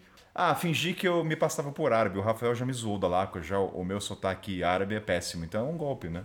Eu me fingi que eu não, que eu não sou árabe pra tentar um preço justo. É, é, não deixa de ser um golpinho. Ah, o meu golpe Eu não já é- o entrei meu... no Parque Nacional da Costa Rica como costarriquenha. E eu não sou costarriquenha, eu paguei o Não, preço é um de golpe que local. não, se passar É que assim, por na verdade, a pessoa ela me cobrou o preço de então- local e eu não falei nada. Então, Tem até um nome pra isso. A gente tá falando que tem o pega turista, esse é o pega local. né? Fala aí. É o pega local. Você, você mandou o pega local. Pega local, verdade. Você também, Lana. É, faz, é, faz, é, faz sentido. Vamos, vamos pensar, o que, que a gente já fez já que é Tô tentando lembrar também, cara. Assim, a gente tá sendo hipócrita, né? Assim, a gente tá falando Sim. e a gente cometeu. a gente cai em golpe, mas a gente também Por dá exemplo, golpe. Cara, lembrei. Eu lem- lem- fiz, uma coisa. Lembrei uma, uma que eu fiz. Esse, agora é da audiência, vai, eu vai. vou só. colocar a Pri no meio também. Ela não tá aqui pra se defender, mas ela fez junto também. que Ela tava comigo, então ela fez junto. A gente tava no Nepal. E, cara, é caro para o cacete o preço do, dos. Da, que eles têm lá vários pontos da. que são patrimônios da Unesco. Agora eu não lembro o nome do lugar, cara. A, a Bhaktapur. Eu não lembro exatamente, isso em Katmandu. E era muito caro, assim. Tipo, é, tudo bem, a gente não tem análise da situação é, do porquê exatamente Amplo, é a- é. a composição daquele preço, mas a gente achou, assim, pelo que era o lugar, completamente injusto. E aí, tipo assim, tinha uma tinha uma entrada é, oficial e isso aqui era um cheio de vielas e tal. E aí a gente tava passando pelas vielas e aí, de repente, magicamente a gente se viu dentro do lugar, velho. A gente falou, nossa, nós estamos dentro do lugar. Entendeu? Olha. Cara, só que assim, tipo, era, era bizarro. A gente já tinha, sei lá, por outro lado, Tecnicamente não foi um golpe, mas você conseguiu entrar onde não tinha um portão pra fazer a cobrança, certo? exato. Tem um lugar assim em Cusco também que eu fui. Não, agora vocês estão falando, eu fiz pra um caralho isso em Cape Town, cara, de parques. Eu tô Não, eu vou lembrar, era assim, lá em Cape Town tem um horto muito turístico, que todo mundo vai, e é caro, é caro pra entrar, era, sei lá, na moeda 100 rens, alguma coisa. E como eu fazia muita trilha e todos os parques conect- se conectavam, teve uma hora que eu descobri, olha, e se entrar por esse parque C, eu consigo entrar no, no, no parque de graça. E eu comecei a fazer isso várias vezes. Então eu entrava no, no jardim botânico do país e eu não tinha um ticket. Então eu falei, caramba, eu consigo entrar. E eu entrei várias vezes. Então, assim, foi um pega local. Malandrão. Entendeu? Eu é, só- e assim, é antiético da nossa malandro. parte também fazer isso. Nossa, teve É, uma- não teve deixa uma de vez- ser. O ideal seria, né? Pagar. Pagar e tal, mas, cara, sei Somos lá, seres nunca, né? humanos Sei e é o caralho, que ninguém é 100% ético aqui. vai, Não, eu vamos- sei, mas é legal a gente também trazer esse ponto, né? Sim. Nossa, teve uma vez que me criticaram excelente demais, ponto, mano. Lana. Eu, eu- eu fui levemente atrocidado na internet, porque eu fiz e na época, tipo, beleza, rolou a situação, mas eu entendi como um sistema de sobrevivência e, e até e postei lá a situação Não, toda mas no conte a YouTube. situação que você falou, Vamos lá, a Conte a sabe. situação pra gente. Cara, tava eu, eu tava viajando com, com uma francesa na época e a gente tava indo pra Otavalo, cara, que é uma cidade no, no, no norte do Equador. E a gente chegou na rodovia, a gente olhou lá, falou assim: ah, a gente vai pegar o ônibus umas, umas 8 horas da noite e a gente chega lá na outra cidade 11 horas e pronto. E aí a gente fez check-out lá de onde a gente tava, pegou os mochilão e foi pra rodoviária. Quando a gente chegou lá, mano, tava um caos na rodoviária, porque tava tendo um festival na cidade e a gente não sabia. Como é que é? A gente não sabia. Aquela filão. Aí, mano, aí pra comprar o bilhete, velho, tava uma fila gigante. Aí eu olhei pro lado e falei, cara, a gente pegou um ônibus de 40 minutos pra voltar pra cá. A gente tá na rodoviária totalmente isolada. Se a gente não entrar nesse ônibus, nós vamos ter que dormir nessa rodoviária aqui, que não vai ser legal. Ou nós vamos ter que pagar mais 50 reais pra voltar lá pro outro lado da cidade, que era onde, onde a gente poderia dormir. E a gente já tinha uma hospedagem marcada pro outro dia da manhã, já tinha uma programação e tal. Aí eu falei, não, vou preciso desenrolar esse bagulho aqui. Aí eu vi que tinha um cara lá perto da fila mais próximo, né? Que tava, tava olhando pra gente, assim, meio que curioso, assim, né? Porque a gente é diferente. Aí cheguei lá trocando uma ideia, pá, pá, pá, pá, pá. Falei, mano, a gente tá. Eu contei, contei a situação toda, né? Se eu, se eu der, acho que 5 dólares pra você, 10 dólares, você não compra os bilhetes pra nós, não, cara? Por favor.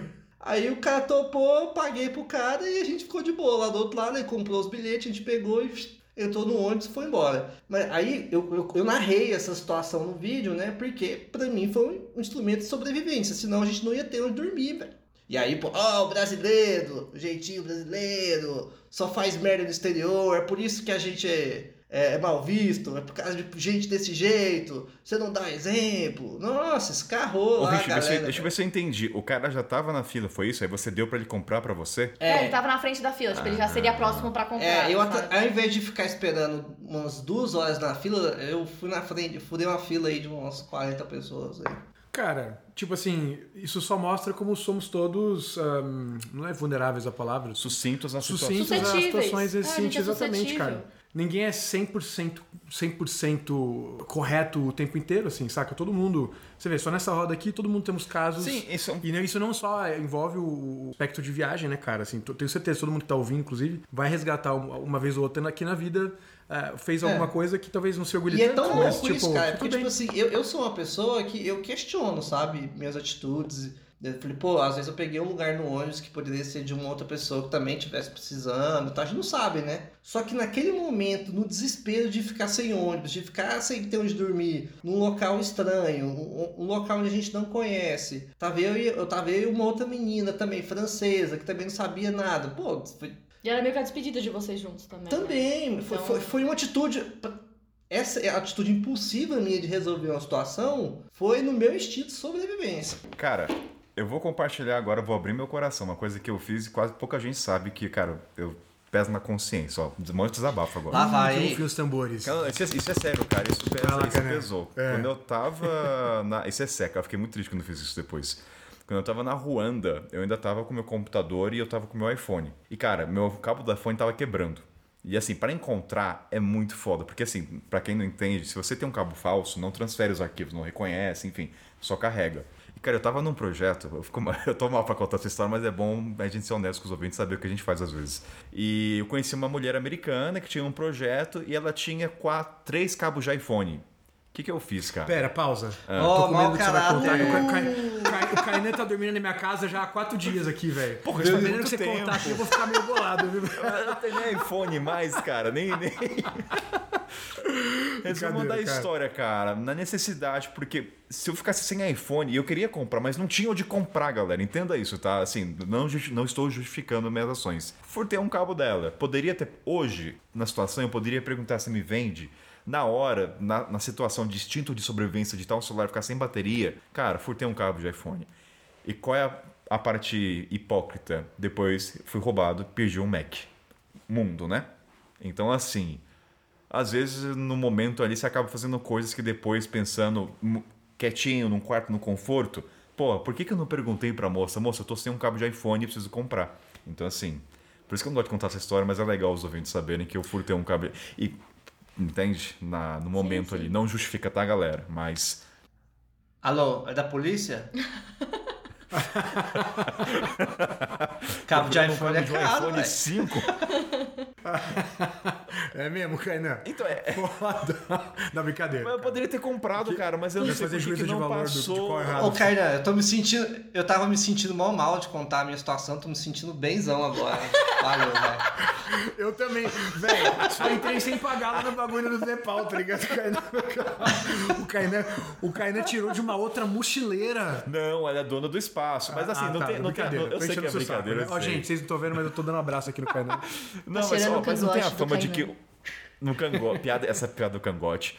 Mas assim, é, entende assim, o quanto eu fiquei mal depois por não ter pensado, pô, porque ela tinha três, isso não justificava, obviamente, de ter furtado uma, mas eu poderia ter perguntado, olha, eu tô fudido, eu posso comprar, eu poderia ter comprado, não era questão do dinheiro, é porque não dava pra encontrar cabo de iPhone, entende? Só em capitais, sei lá, Quênia, eu tava longe disso. Enfim, É, mas isso, eu deu isso, golpe, isso né? aí é até uma lição até de. Que, que- que são coisas do começo da estrada. Eu, por exemplo, eu me coloquei no seu lugar aí. Talvez eu ficasse. Eu, não sei se eu chegaria a furtar. Mas eu acho que eu não, te- eu não teria pedido, eu teria vergonha. Só que hoje em dia, com 4 anos de idade nas costas, De idade, de, não. de, de estrada, mano, com certeza eu ia vestir a sandália da humildade e falar, mano, eu tô na pior, entendeu? Eu aprendi a pedir ajuda, mas eu tinha muita dificuldade de pedir ajuda também. É, eu acho que eu também teria. E tem um ponto que assim, No começo. Ah, o celular, eu, eu era dependente dele para as informações, para locomoção. Então, não cogitar não ter o celular funcionando, cara, me dava aflição. Concordo. Entende? Então, assim, porra, cara, eu não posso não ter celular. Contato de família, uh, Couchsurfing, pra onde eu vou, era tudo naquela telinha, não era nem no computador. Então, assim, porra, a importância daquele cabo era meu instinto de sobrevivência. E eu não sei o que passou também exatamente na sua cabeça, só você vai saber, mas sei lá, de repente o fato dela ter mais de um cabo. Sim, e com Não certeza. sei, de repente, ah, você talvez tenha feito aquele julgamento, poxa, tem três cabos, aí de repente com certeza. umzinho a menos, né? Não vai fazer diferença tipo, pra sei ela. lá, eu não sei, é. Ela era americana, ela tinha três Ah, cabos você de iPhone. Ela era americana e. Isso ajudou, obviamente. Não vou Reparação histórica. Não, tá, gente? E a, to- a- a toalha de rosto é clássica também, né? Toalha de rosto? Você rouba toalha de rosto? De hostel. Não, não, como assim? Ah, vocês nunca. Por que, que eu Não. vou roubar uma toalha de rosto? De hostel. Por que, que eu vou roubar uma toalha? Ué, eu fui tomar banho, esqueci a toalha. Mas eu tenho a minha pelado. toalha da Decathlon, por que, que eu vou. Então, mas aí, tipo, não tinha a minha toalha. A minha Ah. toalha estava longe, mas tinha uma outra toalha disponível ali. E eu não queria ficar desfilando pelado. Eu peguei a de outra pessoa, depois troquei. Cara, nem fudendo. Toalha é muito íntimo, cara. Eu não, eu não faria. É, eu, eu imaginei colocando no meu corpo pelado, eu não gostei. Não, não gostei. Cara, você se secou de boa, assim, com a toalha que alguém já tinha Deixa eu secado explicar a tranquilo situação. e tal? Como é que explicar foi? a situação. Eu já sei qual que foi Conta essa pra nós história. aí. Tem que dar o contexto. a né, situação é a seguinte: vai. a toalha, todo mundo tem a toalha da Decathlon, certo? Os mochileiros. Total. Sim. Tem três cores, certo? Azul, Não tem, cinza a- a varia- a- não tem muitas variedades de cores, É. vamos dizer assim. Aí eu, eu tava lá nesse rosto, eu, eu já sabia que fulano tinha uma toalha igual a minha. E aí fui tomar. E aí, tipo, todo mundo deixava as toalhas assim, é, uma do lado da outra. E cara, eu não sei o que, que aconteceu. Eu fui tomar banho quando eu cheguei lá, não tinha minha toalha. Eu falei, alguém pegou minha toalha. Aí eu falei, foda-se, vou continuar o sistema. Peguei a toalha de outra pessoa. Entendi. É por isso que a sociedade não avança. O Richard vai perpetuando, entendeu? Entendeu? Tipo, assim, alguém roubou a minha toalha, Oh. então eu vou fu- furtar de outra pessoa. E aí você continua o, ci- o ciclo sem fim. Alguém perde e depois todo mundo sai se furtando. Eu tenho a mesma coisa com a uma. Havaiana. Eu tenho uma também. Não, a Havaiana nunca não, mas shampoo. Porque eu viajava com um shampoozinho pequenininho, sabe? Era bem pequeno. E aí, se eu entrava no chuveiro de rosto e tinha um shampoo dando bobeira lá, eu fazia o meu refil. Ela, Ela faz o refil dela. o Alguém refil. deixou lá e assim. Gente, às vezes o shampoo tá lá por dias. Ninguém pegou aquele shampoo. Condicionador é a mesma coisa. Eu tinha um que era bem pequenininho, tipo, era quase como uma amostra grátis. E aí que eu ia enchendo ele. Então eu devo ter comprado o shampoo umas duas, três vezes na viagem. Gente, esse momento revelação aqui. E sempre tem gente que esquece em rosto, né? nossa, velho, eu lembrei de um cara, ô, ô Kainan. Sempre, Sempre tem, tem. gente, assim, parece que abandona muitas vezes. Ô Kainan, quando eu, eu fiz intercâmbio lá na Nova Zelândia, é, tinha um Burger King lá em Christchurch, cara, que ele tinha refil. E naquela época não tinha refil nesses. Não era igual hoje em dia que todo lugar é refil. Mano, refil era, um, era o bagulho que diferenciava o Burger King do McDonald's. Assim, vou numa. Porque é refil. E a máquina era do lado de fora. Esse brasileiro, mano. Você Eu guardava não o lembro- copo, eu não né, lembro o Richard? nome do cara. O cara era do Paraná. Eu que lembro só que ele era do Paraná.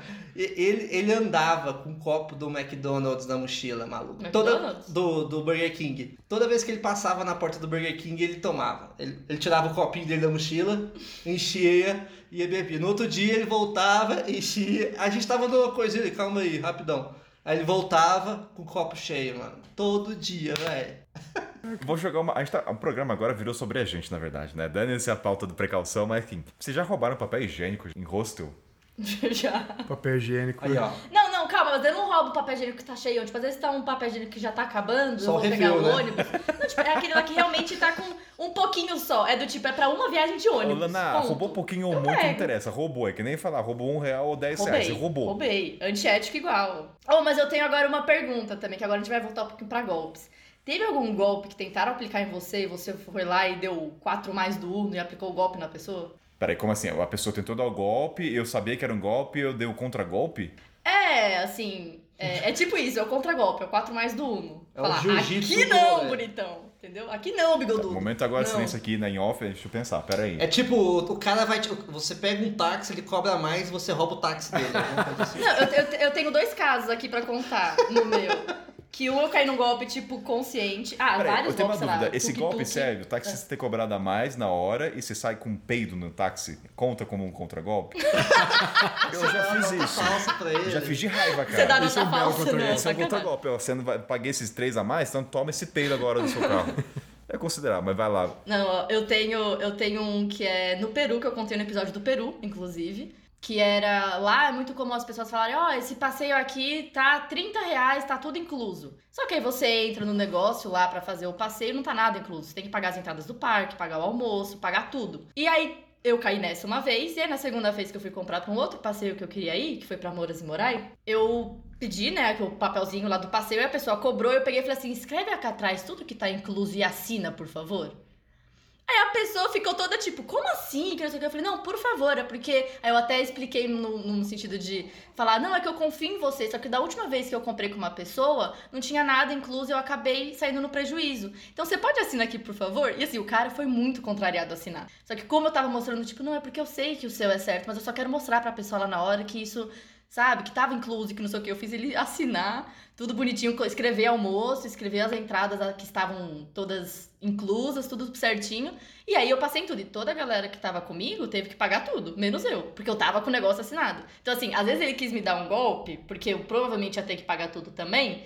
Só que como eu tava com esse 4 mais do Uno que eu dei nele, às vezes ele que saiu no prejuízo. Porque aí ele que teve que bancar meu almoço, bancar minhas entradas, bancar tudo. Ih, a Lana, safadinha, dando contra-golpe. Ah, mas eu não, caí ela, no ela golpe, fez né? certo, Não, na fez verdade. certo, É, foi certo. quase como um mini É, contrato ali. Falou, ó, vamos, vamos formalizar essa porra. né?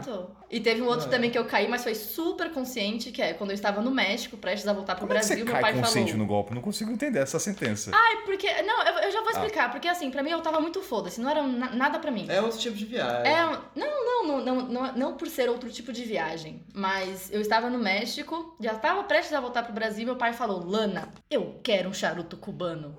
Aí eu falei, nossa, qual a chance de eu comprar tipo um charuto? No Cara, México? No México. Eu falei, eu vou comprar um que tá escrito Coíba, mas é tipo, só pra dar um charuto pra ele, entendeu? Então, na verdade, deu um golpe no meu pai. Pai, eu te amo. Aí seu pai falou. Mas eu aí caí pro seu pai, conscientemente, seu pai falou, sabe? nossa, muito bom, Lana, charuto de qualidade. Eu nem sei se ele gostou, se ele não gostou. Provavelmente não era de boa qualidade. Mas eu caí conscientemente nesse golpe. Agora- falei, ah, agora- tá bom. E o cara, agora eu tipo, super. Porque esse charuto, eu falei, não, cara, não precisa vender. Não precisa fazer o showzinho. De, do... Não, eu, vou, eu vou repassar eu o quero. golpe. eu, né? eu- é, eu só- me dá, por favor, porque. Ou é muito caro.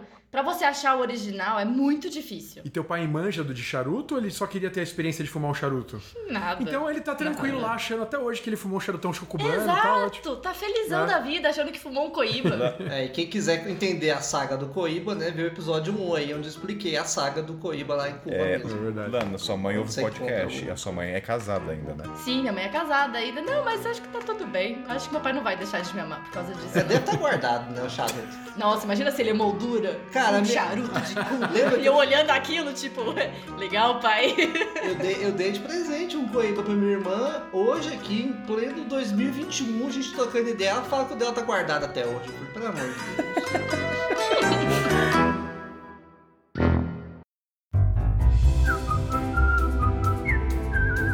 Seguinte, galera, tivemos essa pauta falando dos nossos golpes, momento de desabafo, de furto de iPhone, mas o ouvinte entendeu todo o contexto, né? Como do Richard também, do Fura Fila. Agora eu vou puxar algumas histórias dos ouvintes, dos assinantes, e vou começar pelo querido Wesley Faraó, nosso querido Faraó, que é uma história que ele caiu, então momentos aí de revelar o que a estrada nos proporcionou. E ó, vou ler aqui o que ele mandou pra gente. Ele falou o seguinte, ó. Eu caí nu em Paris.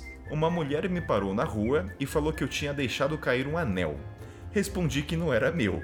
E ela ficou falando que eu poderia ficar, mas que ela toparia uma recompensa, coloca entre aspas, de depois de encher bastante o saco, dei um trocado. Horas depois, um segundo cara tentou me dar o mesmo golpe Nossa. e no fim do dia tentaram dar o mesmo golpe pela terceira vez no dia. Ou seja, o pessoal entendeu o contexto. Cai um anel, ah não, não é meu. Ah, então dá, 10 dá 10 euros e fica pra você esse anel. Aí o farol, até perguntei, farol, valeu a pena ter comprado? É de latão, é merda, não serve. Então assim, saiba que em Paris, François tem um golpe do anel. É curioso, né, ter esse golpe, cara. Alguém já caiu? Alguém já foi exposto a esse golpe do anel ou não? Não, do anel não, mas eu lembro de estar em Paris, cara, e aí chegou um cara com a, com a pulseirinha. Ah, esse aí é... E aí o cara, gente, é, gente boa, não sei o que, ah, não vai pagar nada, aí o cara começa a conversar e tal, não sei o que, e, Hora que- e aí no fim você não. Você vai querer dar tchau, o cara, não, mas paga aí, agora a pulseirinha já tá colocada no braço. Cara, às vezes é triste, que eu contei pro Kainan que teve um caso em Cusco, comigo no carnaval de Cusco, que um cara, um peruano, é, queria me dar um colar. E eu falei que não, né? Porque a gente tá acostumado a ver que esse golpe é muito comum. Aí eu falei, não, não quero, obrigada. E ele veio três vezes. Aí eu falei, nossa, gente, mas ele tá muito insistente, né? E aí, realmente, tipo, ele só comprou o colar pra mim e era um presente que ele queria me dar no carnaval de Cusco. Aí assim, Que lindo. é, então, foi muito legal. Só que assim, eu neguei três vezes. Aí depois eu fiquei me sentindo muito mal. Porque eu já coloquei aquele estereótipo de. Não, é golpe, obviamente, né? É golpe? É. É uma proteção Você não também, achou que vamos ele tava te barulhando? Ele não tava embarulhando. Ele só me deu o colar, falou algumas coisinhas e foi embora. Ele não tava embarulhando. Barulhando, gente, em goianês significa paquerar, significa flertar. Chavecando. Barulhar, São exatamente. Paulo, é São Paulo é o chaveco, É né? o chaveco, exatamente. Eu tive Quer que dizer, dar o já- já contexto tô- aqui pros ouvintes. Vou fazer 37 amanhã, acho que é isso ainda. Não sei se chaveco ainda é uma palavra meio. Ainda é uma palavra jovem. Eu acho que tá em, eu acho que tá em desuso, eu acho. Eu acho que Mas todo mundo aqui mais, já tá meio acho. velho, então tá Não, tudo o barulhar, o barulhar é mais da hora, né? Não? É, mas assim, é não, o que eu tô falando que é triste, porque às vezes, assim, eu não acho que alguém queria dar um anel pro faraó, faraó com todo respeito, mas assim, não sei se seria o caso, mas às vezes é um presente que você às vezes tá negando, sabe? Eu poderia não ter a chacana, sabe a chacana preta que eu tenho? É o colar que o peruano me deu. Mas assim, se a gente tomar a média, né? Nove em cada, vão tentar dar o golpe. Tem um ali, talvez queira dar um anel. É. Falar o Mas não é uma é muita proteção. bondade, Aceitar né? tudo também é, é Um foda. presente do nada, eu acho que é golpe. Pra mim. Então, pra mim bem também, por isso que eu neguei três vezes. Então, mas foi o que ele falou. De cada 100 pessoas, vai ter 99 que é golpe. Mas um ali na sua inocência... Tipo, quantas vezes, cara, até bate o peso na consciência. O, o taxista fala um preço... auto- automaticamente, falo por mim, acho que por todos. Você pensa que tá acima já do valor. É automático. É. E já aconteceu três vezes... eu é, foram pouquíssimas, obviamente. Três, quatro vezes. Que era o preço, eu fiquei- eu fiquei muito mal. Falei, pô, o cara cobrou honesto, mano. Que merda, né? Mas infelizmente o próprio sistema ocasiona isso, né? Porque tem muito, muita, muito golpinho e tudo mais. E você não quer cair. Então, como instinto de, né, de proteção, São, você acaba te- criando essa, essa couraça ali, mas cara, vai ter algumas exceções de fato, né? o cara idôneo se foge. Ele sabe que é É, percepção. só que o idôneo, talvez, sabendo que já existe todo esse sistema, talvez também tenha que colocar, se colocar no seu lugar. Talvez o cara insistiu bastante pela Lana, porque talvez ele já sabia que talvez a Lana estava desconfiada, ele seguiu insistindo porque ele realmente queria te mostrar que era verdadeiro, no fim deu certo e tal. Ele conseguiu cumprir a missão dele, que era te dar o presente. Então, acho que a pessoa também que tá querendo oferecer, sabendo que ela tá num mundo de, de loucos, né, cara? Ela tem, que, ela tem que saber que, enfim, vai ter que insistir um A pouquinho pra insistência vai fa- ser maior. Exato. É uma merda. Uma pena, mas. Mas foi que nem a realmente- Mandarias falou, não deixemos de comprar lata de leite em pó ou coisas mais humanitárias. É preferível você cair no golpe do que deixar de ajudar uma pessoa que passa fome, né? Que às vezes é golpe. Na, na Índia tem o do leite que ela falou. Que você compra uma lata ela revende pro dono da, da- do supermercado. Sim. É, é, é só é difícil saber que se às vezes de repente não é uma máfia que aí tá indo completamente para as pessoas erradas, né? Mas sim, Mas às hora vezes é- você caindo hora- num golpe acaba de Nessa- certo modo também ajudando, né? Delicado, nunca dá difícil, pra saber, né? mas eu, que nem ela falou, prefiro cair nesses golpes e tentar ter ajudado alguém com comida e enfim. Mas agora a gente sabe que tem esse golpe da lata de leite, então você ficar mais atento. Faz parte da estrada. Ó, o outro aqui, gente, foi a da Mari. Vou ler aqui, posso.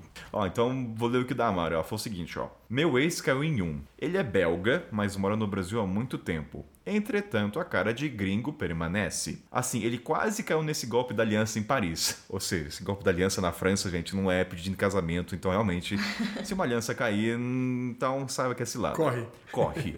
E aconteceu o seguinte em Quito. Ele estava andando pela plaza central da cidade e de repente sentiu algo gelado bater em suas costas. Alguém tinha jogado um saco de mijo ou merda. Eu não sei o que é pior, se é o golpe é ter sujado o cara de mijo ou merda. Mijo quente? Mijo gelado? Ah, xixi, algum líquido. Não importa se tava quente ou frio, é mijo. Mijo quente. Pô, depende, né? Se tivesse frio, sei lá, pelo menos um quentinho. É porque assim, vamos pensar pelo, Ai, que horror. vamos pensar pelo lado do golpista. Porque se você joga um líquido que não fede, a vida que segue, entende? Já molhou. Mas se é mijo e um cheiro foda, você não vai querer continuar, você vai parar pra limpar isso ou tirar o cheiro. Então eu tô pensando pelo lado do golpista. Faz isso, faz sentido, não faz? Certo, certo. Se é um certo. líquido da. O, o, mi, o mijo já podia estar guardado ali há É, alguns às vezes o cara engarrafa, ó, Nossa, deixar o armazenamento de mijo pro golpe. Enfim, o ponto foi esse, eu acho. Aí aqui, peraí, voltar. É... Aí ela falou assim: não lembro bem. Não era muito, mas claro, a primeira coisa que fez foi procurar um banheiro para trocar de camisa e ver o tamanho do estrago. Algumas pessoas que viram o que rolou já indicaram um lugar para ele. Que acho que é aí que acontece o golpe, né? Tem todo um esquema, né? Ah, o cara é simpático, mas na verdade faz parte do complô. E lá foi ele. Só que quando tirou a mochila, no caso a pochete, para se limpar, uns caras entraram no local e levaram. Ele achou que foram os mesmos que jogaram a parada nele e inclusive estavam junto com a galera que indicou o lugar para ele se limpar. Depois ficou sabendo que esse é um golpe comum por lá. Então assim, cara, tem vários vídeos no YouTube que falam desses golpes de tacar cocô no sapato. É, foi o que a gente falou, tem um sapateiro que limpa na esquina, entendeu? Oferta e procura. Cara, esse aí a pessoa. A pessoa... Ou seja, se taca merda na sua cara, você tem que sorrir e segue o jogo. em tese. Sai sorrindo, ou sai puto, mas sai correndo. Fala assim, ó, eu tô cagado mesmo, mas a vida é assim, a vida é Mas dura. esse golpe é foda. Cara, eu acho que esse golpe é o pior de todos, velho. Sério, sério. Tipo assim, você vai ser roubado e ainda vai estar mijado ou cagado, cara. Tipo assim, você se lascou muito. Vocês não concordam? tipo, você se fudeu duas vezes. Aí se Demais. você quiser dar o contragolpe, na hora que taca a bosta em você, você abaixa as calças e caga no chão. E fala, aqui quem manda sou eu. Ó, mas no caso, o que eu sei, tem um canal, depois eu vou até deixar na descrição, tem alguns canais no YouTube específicos de golpes de viagem que são muito bons. E tem um cara que é, ele é norueguês, casado com uma indiana, e tem esse golpe, mas o cocô não taca na cara ou nas costas, como é que é? Ele tem tipo um tubo, é, o cara é profissa, né? Ele é no tênis, ele consegue fazer com que a bosta caia no seu sapato, entendeu? É muito sutil. Os caras são profissionais, os caras fazem Olha, isso já. Oi. Kainan, só de você me falar que o cara é norueguês, Tá viajando. Não, já- já- já com você total entendeu credibilidade errado. que ele ele entende mora de na. Índia. Não, não, não. Ele mora na Índia, ele no norueguês na Índia, cara, o maior alvo de todos os tempos, cara. Isso Cara, aí, deixa eu terminar, caralho. Deixa eu terminar. Ele é casado, não, o golpe não caiu com ele. Ele filmou, mas assim, quem cai é turista. Porque se o indiano vê que tem merda no sapato, ele sabe, ah, cara, meu, você vai querer dar golpe em- no mesmo país, no mesmo. No, tipo, brasileiro pra brasileiro, não. O que eu quis dizer foi o seguinte: é pra turista. Então é. Ah, Falei confuso agora. Oh, meu Deus. Viu, Rick? Deixa eu confundir. Mas o ponto é. Ele é norueguês ele retrata golpes indianos. E aí ele pega uma câmera, ele pega um amigo que tem cara de gringo, ele vai, ó, anda naquela esquina que o cara que dá o golpe do cocô no tubo é ali. Aí o cara vai devagarzinho. É claro que ele faz uma cara de bobo, ele, ele favorece o cenário, aí o cara solta a merda no sapato dele. Aí e- o cara que, que coloca a merda no sapato, ô cara, tem merda no seu sapato. Ó, tem um sapateiro, aí tem todo o esquema. Aí você vai ver quanto é pra limpar que nem o borracheiro, custa 50, sei lá. Preço caro pra caramba pro indiano. Câmera escondida no golpista. Exatamente, é o câmera golpista. E ele nunca teve, assim, de repente, a, a vontade de enviar isso pra polícia, alguma coisa Ele, ele tenta, mas faz tão par. Meu, o policial vai falar assim: ah, cara, eu tenho outras coisas pra resolver. É cocô no sapato. Tem coisas mais sérias pra resolver. Entendeu? Que faz crime sentido? seria esse? É, É, porque, querendo ou não, você tá com bosta no sapato, você precisa limpar. A pessoa está fazendo o serviço de limpar a tua bosta. Quer dizer, a bosta não é tua, mas você entendeu. Não, Lana, peraí, não. Vocês, vocês entenderam o golpe? Não, não, não. O que eu tô falando, eu entendi demais o golpe. Só que eu tô falando, o que, que a polícia vai, vai fazer? Pegar, não o cara que limpa a merda, que esse cara tá trabalhando genuinamente. que você falou. Agora Sim. o cara que suja, porra. Né? Não é, sei. Mas tipo, você tem que pegar o cara que suja. Aí que É. é foda. Mas Se a polícia o que tiver ganhando um também troco tá também? junto, né?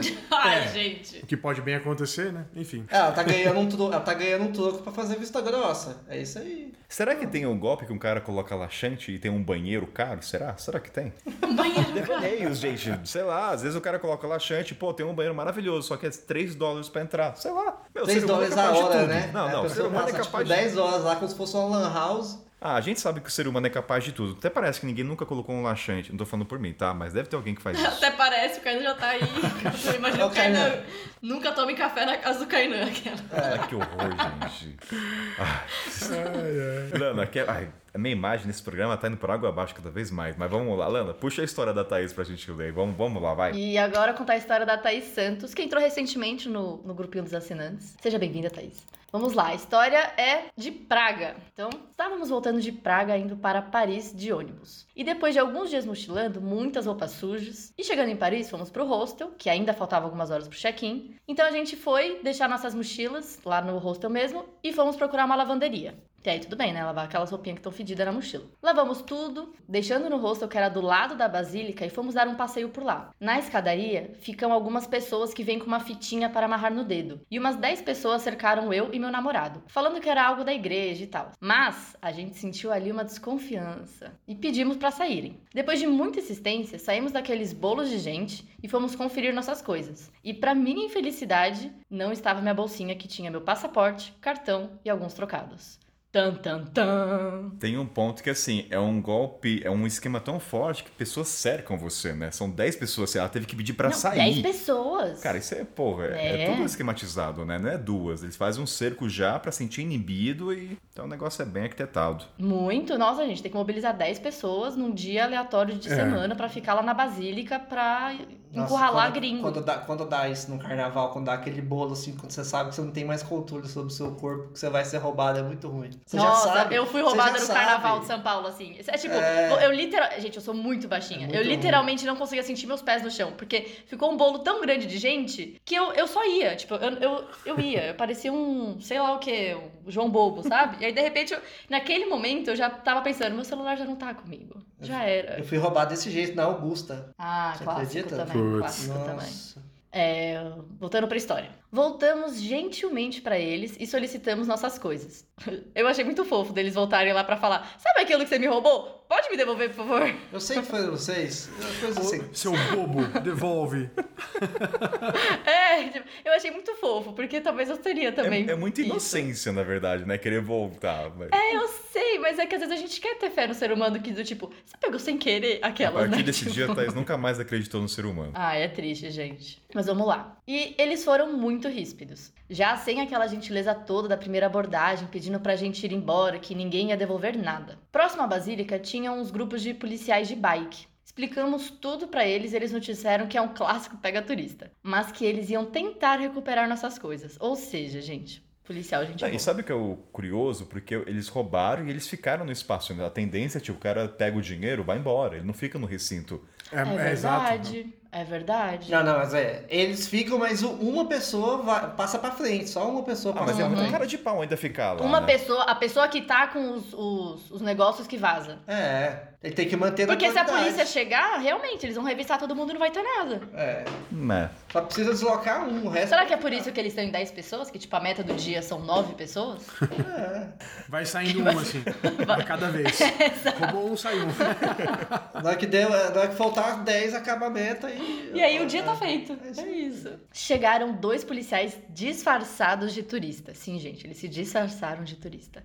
Com câmera tiracolo, guia e tudo que tinha direito. Eu amei. Eu, gente, eu- eu tô imaginando um cenário assim, como é que o policial, será que ele já tá preparado, assim, ah, vou pegar um, ele já tem a câmera ou as emprestaram? Sabe, você chegar lá, o policial, Não sei, me- mas realmente foi muito aleatório. eu tô pensando, será que ele tinha já todos os equipamentos ou a menina emprestou? Porque você chega, ó, Rick, me furtaram, você é um policial, ah, não, peraí, vou, deixa eu me fingir de turista, eu tenho uma câmera, entende? Esse, Não, mas não tem como você prestar roupa pra, pra pessoa. É mais difícil. enfim, sabe, é. É. Ah, mano, é só botar um mapa na mão e uma Mas câmera... ou a gente Não, também não mas a sabe, pessoa- às vezes, o policial tá de às vezes é que a gente farda. tá imaginando que a situação foi assim, ela foi até os policiais que estavam ali perto e eles já imediatamente já saíram de lá e já foram até o lugar do crime. É. Pode ser que nesse intervalo, de repente, eles tenham ido em algum lugar, sei lá, na própria numa delegacia perto, não sei.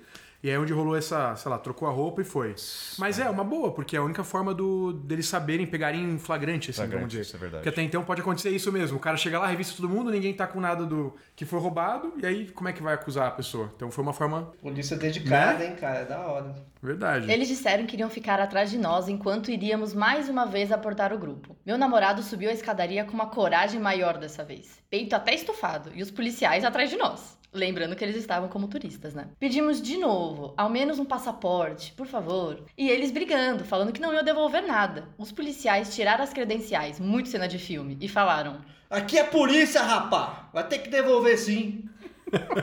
E aí foi uma correria danada, todos eles rolando a escadaria, correndo para todos os lados, e vários policiais apaisanas cercando eles. Renderam alguns, mas nenhum deles com meu passaporte. Sugeriram de procurar a embaixada e solicitar um passaporte de emergência, porque eu ainda estava de intercâmbio na Irlanda e tinha que voltar para lá. Eu só sabia chorar e odiar Paris. Daí, no caminho para a embaixada, passamos na frente da tal lavanderia, e lá tinha uma placa escrita à mão, Daí, no caminho da embaixada, passamos em frente à tal lavanderia. E lá tinha uma placa escrita à mão: Brazilian Passport Found, Search Hotel Tal. Nossa. Ou seja, acharam o passaporte da menina e deixaram em algum hotel lá da região. E aí ela continuou. Meu namorado olhou pra mim com uma cara impagável e no hotel estava todos os meus bens que a leseira tinha esquecido na lavanderia. Peraí, então. Nossa, que plot então twist. Não teve o golpe. Exato! Foi tudo a cabeça Foi dela. Exatamente, eu um adorei a auto, história. foi um autogolpe, uma autossabotagem, entendeu? Mas foi divertido. Nossa senhora. Conta isso pros policial lá. Nossa, fa... O golpista está dentro de você. Olha Exato. isso, cara. Aí, ó. bom, Uau. você se deu golpe. Não, que bom, na verdade, né? Não. Agora a pergunta é: será que ela já tinha tirado o passaporte de emergência? Que é um Não, saco, tá- né? Fez não, todo, tava no- ela todo o tava- rolê. Ela tava no caminho, ela tava no caminho. Tava no caminho, ufa, menos Tava mal. me- menos mal, cara. Nossa, Tava- mas ainda assim mal, né? Ah, mas ela teve uma história pra contar. Ela teve que chamar os policiais. Será que é verdade essa história, gente? Ô, gente, não, eu tá espero que brava, sim, tu vai confio ficar na brava Thaís. Mas mundo. assim, ô, imagina que cena da hora os policiais se vestindo de turista e fala, aqui é polícia, vou devolver assim, tipo, ô, é muito cena de filme. Nossa, esse é o tipo de coisa que aconteceria comigo, cara. Sou muito lesado. É, O legal é que o pessoal, assim, aparente, o que ela relatou aqui foi que de repente surgiram vários policiais à paisana. Eu não sei se essa cidade tá cheia de policial à paisana, mas pelo que eu entendi aqui, eram dois e de repente surgiram outros, né? Como se tivesse. um- Olha aí, um, um um local civilizado onde não tem stand de assassinato que tem no Brasil, os policiais têm, têm mais tempo pra fazer coisa do tipo, né? Aqui, meu amigo, não... povo ia rir de sua cara e tchau, velho. Não tem coisa mais importante pra fazer, meu amigo. Isso se chama golpe. Você me desculpe, golpe nenhum, entendeu? Eu não enganei ninguém. Perdeu sua viagem. Tem um, eu não sei quem comentou, alguém, eu não vou lembrar, acho que foi o Paulo talvez, que ele falou, alguém falou assim, ó, eu ouvi falar de um golpe na Colômbia que os vendedores chegam com um pacotinho de nozes, amendoim ou algo assim e entregam pro turista dizendo que é grátis pra provar. Aí o turista come e eles dizem que só era grátis um grão, que o pacote inteiro custa X dólares. Aí eu Essa é pensei, tipo uma piada. Né, cara? até- eu fiquei pensando assim, até pra golpe tem limite. Tipo assim, que tem no presídio, o cara fez um, sei lá, um crime. Porra, meu, esse golpe, cara, pelo amor de Deus, né? Tudo tem limite. Fazer esse golpe é sacanagem. Parte do. Mas. Alguém já caiu nisso? De grão, sei lá? Não. Cara, eu nunca caí, mas assim. Porque assim, tem. Realmente eles vendem muitos grãos lá perto da, da região de Cartagena. Gente, eu não quero falar Depois desses- isso. dessas duas.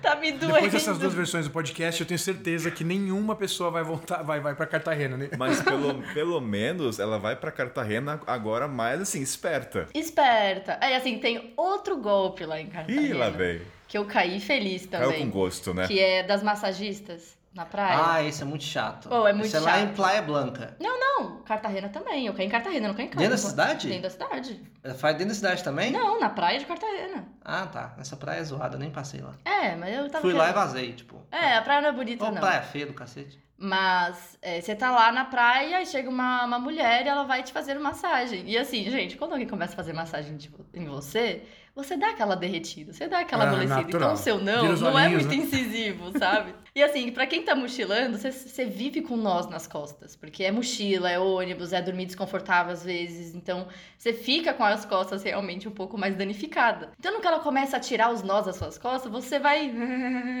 sabe? você vai derretendo.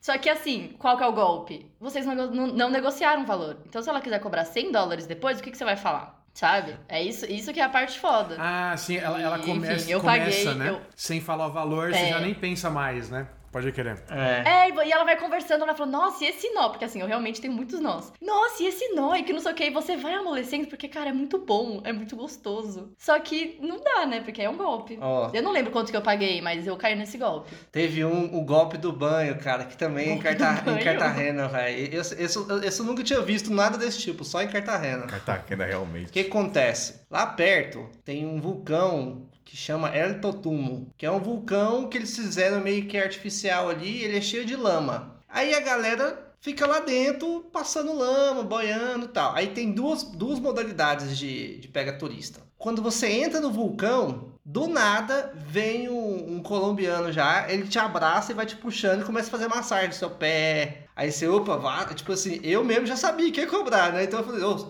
ô, sai daqui, sai daqui, né? O cara, não, vem cá. E ele vai, tipo, meio que te barulhando, assim, hum, vem cá, vou fazer massagem, meio que, meio que rindo e pegando. Eu falei, opa. Mas aí, eu vi que, tipo, os europeus, mano, deixava fluir. Aí depois o cara, ó, massagem é é tanto. Aí beleza, né? Tem primeiro essa modalidade dentro ali do dentro do vulcão, na lama. Quando você sai do vulcão, você tá todo enlameado. Então lama oh. pregando na orelha e tal. Aí tem o rio para você tirar a lama. Aí, mano, na hora que a gente foi chegando no Rio, a gente foi entrando, eu vi que foi uma renca de mulher vindo atrás, assim, ó. Tipo, umas 10 tiazinhas colombianas entrando dentro do Rio. Ela chega, eu vou te ajudar a tomar banho. Aí ela chegando, passava a mão, assim. Mano, eu, aí eu falei, não, velho, tipo, duas coisas. Tipo assim, velho, tô de boa, tá ligado? Só que quando eu olhei, mano, tinha um casal lá, tipo, um casal de gringo, mano. As tiazinhas tirou as calças do cara, deixou o cara peladão, esfregando os peitos da, da, da, da menina, e eles achando o máximo. Você fala, ah, olha só, tá me dando banho turco aqui, sei lá. Ai, no, que horror. No gente. meio da galera lá. E eu falei assim, mano, esse banho vai ficar caro. tipo, eu tava nem pensando no aspecto, tipo, da pessoa vir... De estar tá te tocando, tá você tocando. nua. Tipo, te dando banho sem pedir permissão. foi, foi... E é rola isso. Tipo, elas vêm e, e, o objetivo delas ali é te, é te esfregar pra tirar a lama, né? Porque elas começam nessa. Não, vem cá que eu vou esfregar suas costas. Aí vai indo, velho. Tipo, tem uma galera que fica pelada lá, tipo. Nossa. Eu posso véio. defender Cartagena? E depois vem o boleto, né? Opa, o banhozinho, tantos dólares. Você sabe, a gente foi nesse. nesse eles chamam Volcão de Lodo, né? Vulcão de. É, é, é Totumo. Totumo. E a gente foi nisso, cara. Tinha completamente sumido da minha memória essa parte 2. Eu só, eu só tava lembrando da experiência, né? Que você sobe uma escadinha na parada, é realmente um vulcãozinho assim. Exato. Pequeno, né, até, cara, assim, tipo, não cabe tanta gente simultânea. É, é fake Exato. que lá, esses zero, é, Exatamente. E aí eu tinha esquecido dessa outra parte das pessoas tentando te dar banho, né? Que, pô, eu sei tomar banho, né, cara? Tipo, tinha esquecido é. tudo. Mas aí, tipo, o, o, os europeus lá acham o máximo, velho. Teve. A mulher tava dando, lavando a bunda dele lá, e ele, tipo assim, ó. Vocês não estão vendo a imagem, mas eu tô com as duas mãos atrás da nuca aqui, ó. De boinha. É. E, e eu, eu, eu falei assim, mano, beleza, tá, tá ganhando um banho grátis, mas eu falei, vai ficar Não, caro. não é grátis não. Aí é, é não, que tá. grátis não vai ser nunca. Eu fico não imaginando... Nem nem banho olha grátis, que, né, cara? Eu fico imaginando a, a cabeça deles. Nossa, olha que da hora, um banho grátis, ela vai me dar um banho. A, a mulher... A mulher tava lá na margem do rio, ela entrou dentro do rio para te dar banho. Ah, tem que ser muito gente boa. Não existem pessoas tão gente boas nesse mundo a ponto de dar banho em você. É, é. Eu quero defender um pouquinho Cartagena e um pouquinho a Colômbia. O peso na conta, claro, pode, pode, com certeza. Com certeza. É porque assim, a gente tá realmente batendo muito na Colômbia e às vezes tá repetindo aqui alguns países, né? Carta repetida. Mas é porque o turismo massivo é, realmente destrói é impacto, a população né? local. Então, eles às vezes. É o impacto do turismo massivo. E eles acabam tra trazendo essas artimanhas, esses golpes, como uma forma de sobrevivência naquela cidade também. É muito triste isso. Eu posso discordar só um pouquinho de você, Lana? Tá. Claro. Só o meu ponto de vista, tá? Eu, não, eu, eu entendo dos, da, dos problemas, das mazelas do turismo massivo. Mas eu não sei se eu consigo, na minha cabeça, atribuir a isso a esses problemas que existem de golpes, assim, porque eu, eu tentei, quando estava falando, eu tentei buscar outros lugares que são muito visitados também, e, e, e, tem exemplos de lugares em que a incidência de golpes ela é menor, assim, sabe? Por exemplo, sei lá, pensando na, não sei, vai, Nova Zelândia, você tem lugares muito visitados, cara, Austrália, não, mas não, aí são dois é lugares que totalmente são. inacessível. É, inacessível. Tipo, turismo massivo de pessoas, tipo Cusco, tipo Cartagena, tipo Paris. Tipo aquela, aquele coisinho lá na Itália, que é aquela fonte. Eu, eu acho que são somatórios dos dois lados, né? Por exemplo, nesses canais de YouTube que eu até vou deixar na descrição. São três países específicos que é só sobre os golpes. Praga tem pra um caramba. O cara tem um canal só de Praga. Você, você tem ideia que é um canal no YouTube de golpe só em Praga? Caraca. Índia também. Então, assim, é um então tem alguns lugares, eu acho que não não, eu fiquei pensando. Desculpa, termina Não, não, ponto, termina. Pode, pode, pode. Não, só se não seria uma. De repente, então, uma parte disso é o, é o, turismo massivo, mas parte talvez seja, de repente, a própria cultura local, assim. Sei lá, tipo, porque as pessoas são diferentes em determinados lugares, sabe? Não, não sei, assim. Tipo, se. Eu É. discordo da, da, da cultura local porque eu acho que é uma artimanha de sobrevivência. Eu não acho que a pessoa quer fazer aquilo. Eu acho que assim, tem, quando tem o turismo de massa nas- nessas cidades, rola muito uma gentrificação. Então, por exemplo, se você for pro sul da Bahia, é território pataxó. Só que você só vai ver pessoas que não são pataxós. Só que os pataxós não têm mais dinheiro pra sobreviver naquela cidade, né? Onde eles nasceram, onde é território deles pelo governo. Então as pessoas, elas, assim, lá na Bahia nunca, nunca me aconteceu nenhum golpe nem nada. Só tô dando um exemplo de gentrificação. E aí, por exemplo, em Cartagena, as pessoas, os colombianos não conseguem viver na cidade amuralhada ou perto da cidade Só amuralhada. explica pros ouvintes o que que é gentrificação. Talvez os ouvintes não saibam. Tá, gen- é, eu expliquei mais ou menos, não? Mas, Eu falei momento, didático, só pra galera Gente- entender melhor, vai. Sim, sim. Eu não, eu não vou conseguir explicar. é, gen- Gentrificação também é chamado como aburguesamento, que é quando uma região ela tem um atrativo tão grande de turistas que vão lá, que visitam, que moram lá, que se mudam pra lá, que aquela cidade acaba. Os, os moradores daquela cidade não conseguem mais se sustentar vivendo naquela cidade. A cidade fica muito cara. Então, por exemplo, Barcelona aconteceu isso. Barcelona não quer turista. Você anda lá e tá escrito Go Home Tourists, vão pra casa turistas. É, é real isso, assim. Você. Em Lisboa também, que eu fui, em Porto, tem muita placa escrito isso. Porque as pessoas locais não conseguem mais viver naquela cidade. Então eu não tô defendendo os golpes das pessoas, só que também é uma forma da gente repensar o turismo em massa. Porque a gente acaba afastando as pessoas que moram lá, que poderiam morar lá, que são de lá, de não conseguirem viver lá. E assim, ah, e se ela tivesse uma oportunidade de emprego, se ela tivesse uma condição de vida boa, se o turismo em massa não tivesse causado muitas coisas que causou, ela não aplicaria golpe, provavelmente. Eu acho que não é, não é da natureza dela. Eu, eu, concordo com pra- 90% do que você falou. É é só- eu acho que assim, a- a- sim, o turismo de massa traz um montão de problemas. Só não, não atribuo necessariamente a isso a- os golpes, a- plenamente, a só o fato de ter o turismo em massa. Porque tem gente lá que, por conta do turismo em massa, está se ferrando, mas vai por um outro caminho que não é esse caminho de aplicar golpes e tal. Mas eu concordo contigo plenamente, tá? Assim, exatamente, da- dos problemas que isso causa, sem dúvida. Que acaba tirando a oportunidade das pessoas, você acaba premiumizando, né, entre aspas, você acaba elitizando, de certo modo, as coisas ficam mais caras, porque o mercado funciona como oferta e demanda, e aí as coisas ficam mais caras, porra, de repente as pessoas que moram lá já não têm mais acesso. E é foda mesmo. Então talvez abra uma margem aí pra essas coisas. E só pra somar de outros lugares que tem muitos golpes devido à incidência de turistas, Roma e Vaticano tem muito golpe, tá, gente? Quando você pesquisa. Exato. Nossa, Vaticano, imagina, Ah, tá e- roubando lá do lado do Vaticano. Ah, E, de- gente. e de- e deixa eu dar um ponto aqui também, porque eu acredito que Cartagena tem um índice ainda maior de turismo, por conta do tipo de turista que é a maioria naquele local. Então a gente tem um perfil de turista que é um australiano ou um norte-americano que vai pra balada pra beber a cara, encher e não pra fazer conta, entendeu? Ah, Mais- mais- 20 dólares, toma. é, mais da metade não tá ali pra conhecer o bairro Get- Get- Getsemane. Não quer saber, quer encher a lata e pagar os boletos e, e- e se divertir, extravasar. Então, todos, acho que se fosse um destino cultural cheio de museus, não ia ter tanto golpe, na minha opinião.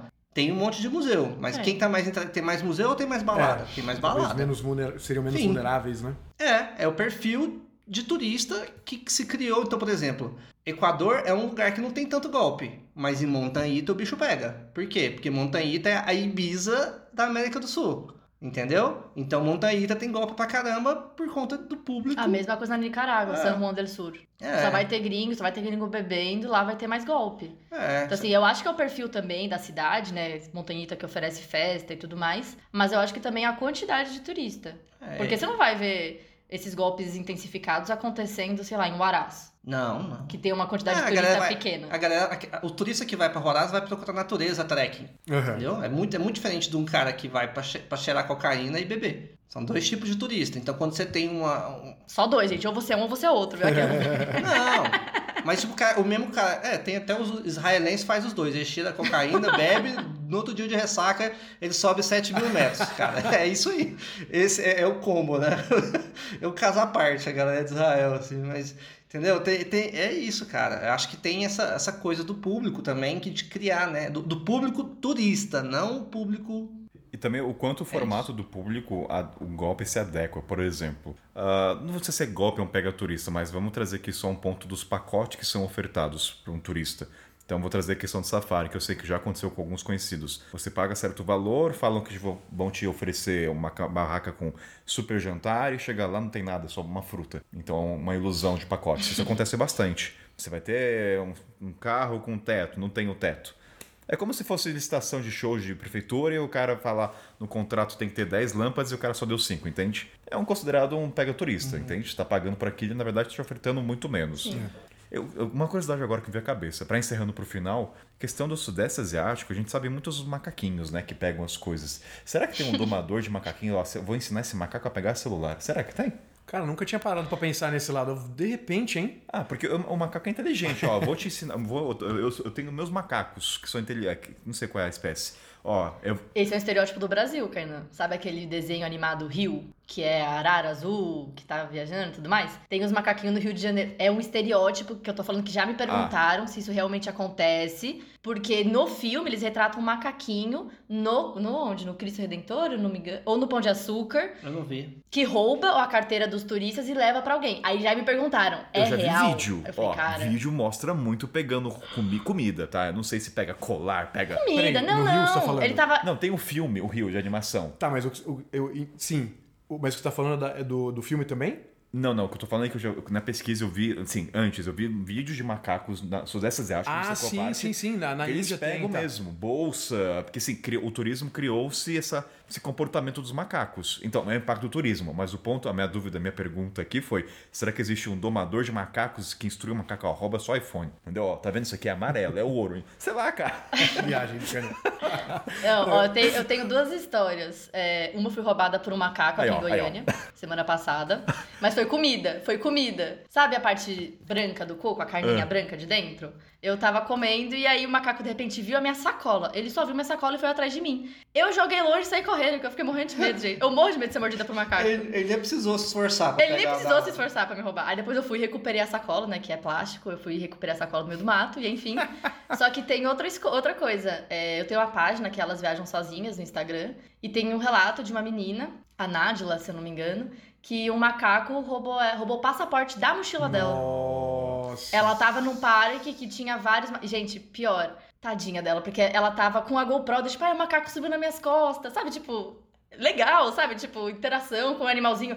E enquanto ela tava filmando, o macaco abriu a mochila dela e ela tem uma foto com o macaco segurando o passaporte e ela olhando pra ele. Não. E de repente o macaco Lan, qual que é o fugiu. nome dela? a última vez que ela viu o passaporte dela. Nádila, Sabe o que passou pela Nádila. minha cabeça? Imagina ela chegando na polícia. É, então, o Ó, que que foi- o que que aconteceu? Calma, Qual foi a última vez que você viu? A foto. Dá uma boa pauta dos macacos, anima... Dá uma sim. pauta de animais, mais, mais questão de o turismo em torno disso e tudo mais. Mas o macaco deve ter muita história de. É, a gente mesmo foi roubado, cara. Eu e a Aí, Pri. A gente tava numa estação, agora eu não lembro exatamente, porque é bem comum na Índia também. E aí a gente não lembra qual estação, de qual cidade que a gente tava, que a gente comprou uma fruta, agora também não lembro qual a fruta, se era maçã, maçã, banana, enfim, não veio o caso. Mas a gente vacilou com essa cola, foi fazer alguma coisa, na hora que a gente olhou, o macaco já tava comendo a fruta, assim, na cara larga. A gente até fez, aí era só uma fruta, não era um passaporte. Sabe o que tá passando? A gente fez até uns stories, assim, na ocasião, tipo... Você sabe o que tá passando na minha cabeça com o macaco? É. Vamos supor que existe o cara que destrui esses macacos, o vilão da história. Aí fala, ó, gente, vocês têm que trazer essas coisas de ouro, tudo que é amarelo, eletrônico, né? Aí o macaquinho deve voltar pra casa do dono. Aí chega lá, trouxe maçã, ó, errado, apanha. Não é fruta, apanha. Sei lá, a gente acha que, a gente acha que é macaco. Kainan. Ô, gente, eu vou. Vocês podem abrir aí, por favor. Eu tô vendo a foto do, a do macaco. A a Lana, gente, ela enviou o link da foto do Aqui. suposto macaco com passaporte. Vamos agora checar Boa, a boa, foto. boa, boa. Suposto macaco não, gente, é um Calma, é macaco. que eu não vi a foto ainda. Eu tenho que falar o suposto, porque ainda tem que ver a validade da foto. Ah, Olha! caraca. Mas peraí, ela, a cara dela tava muito tranquila pela foto. Ela tava achando divertido. É porque ela não Mas sabia. é porque ela não viu, ela só foi ver depois. Foto GoPro. Aquela É. GoPro sem visor. E ela tá olhando o macaco, ela não tá olhando o Rick, passaporte. retrata, É mesmo? retrata a foto aí para as pessoas entenderem. Tá, ela tá com o macaco no ombro dela direito, só que ele tá segurando o passaporte meio viradinho. Então, assim, ela não tá olhando, ela tá olhando nos olhos do macaco, ela não tá olhando na mão do macaco. Então ela tá fazendo um contato visual com Mas o o macaquinho. macaco tá olhando a O câmera. macaquinho, então, tá posando danado, né, velho?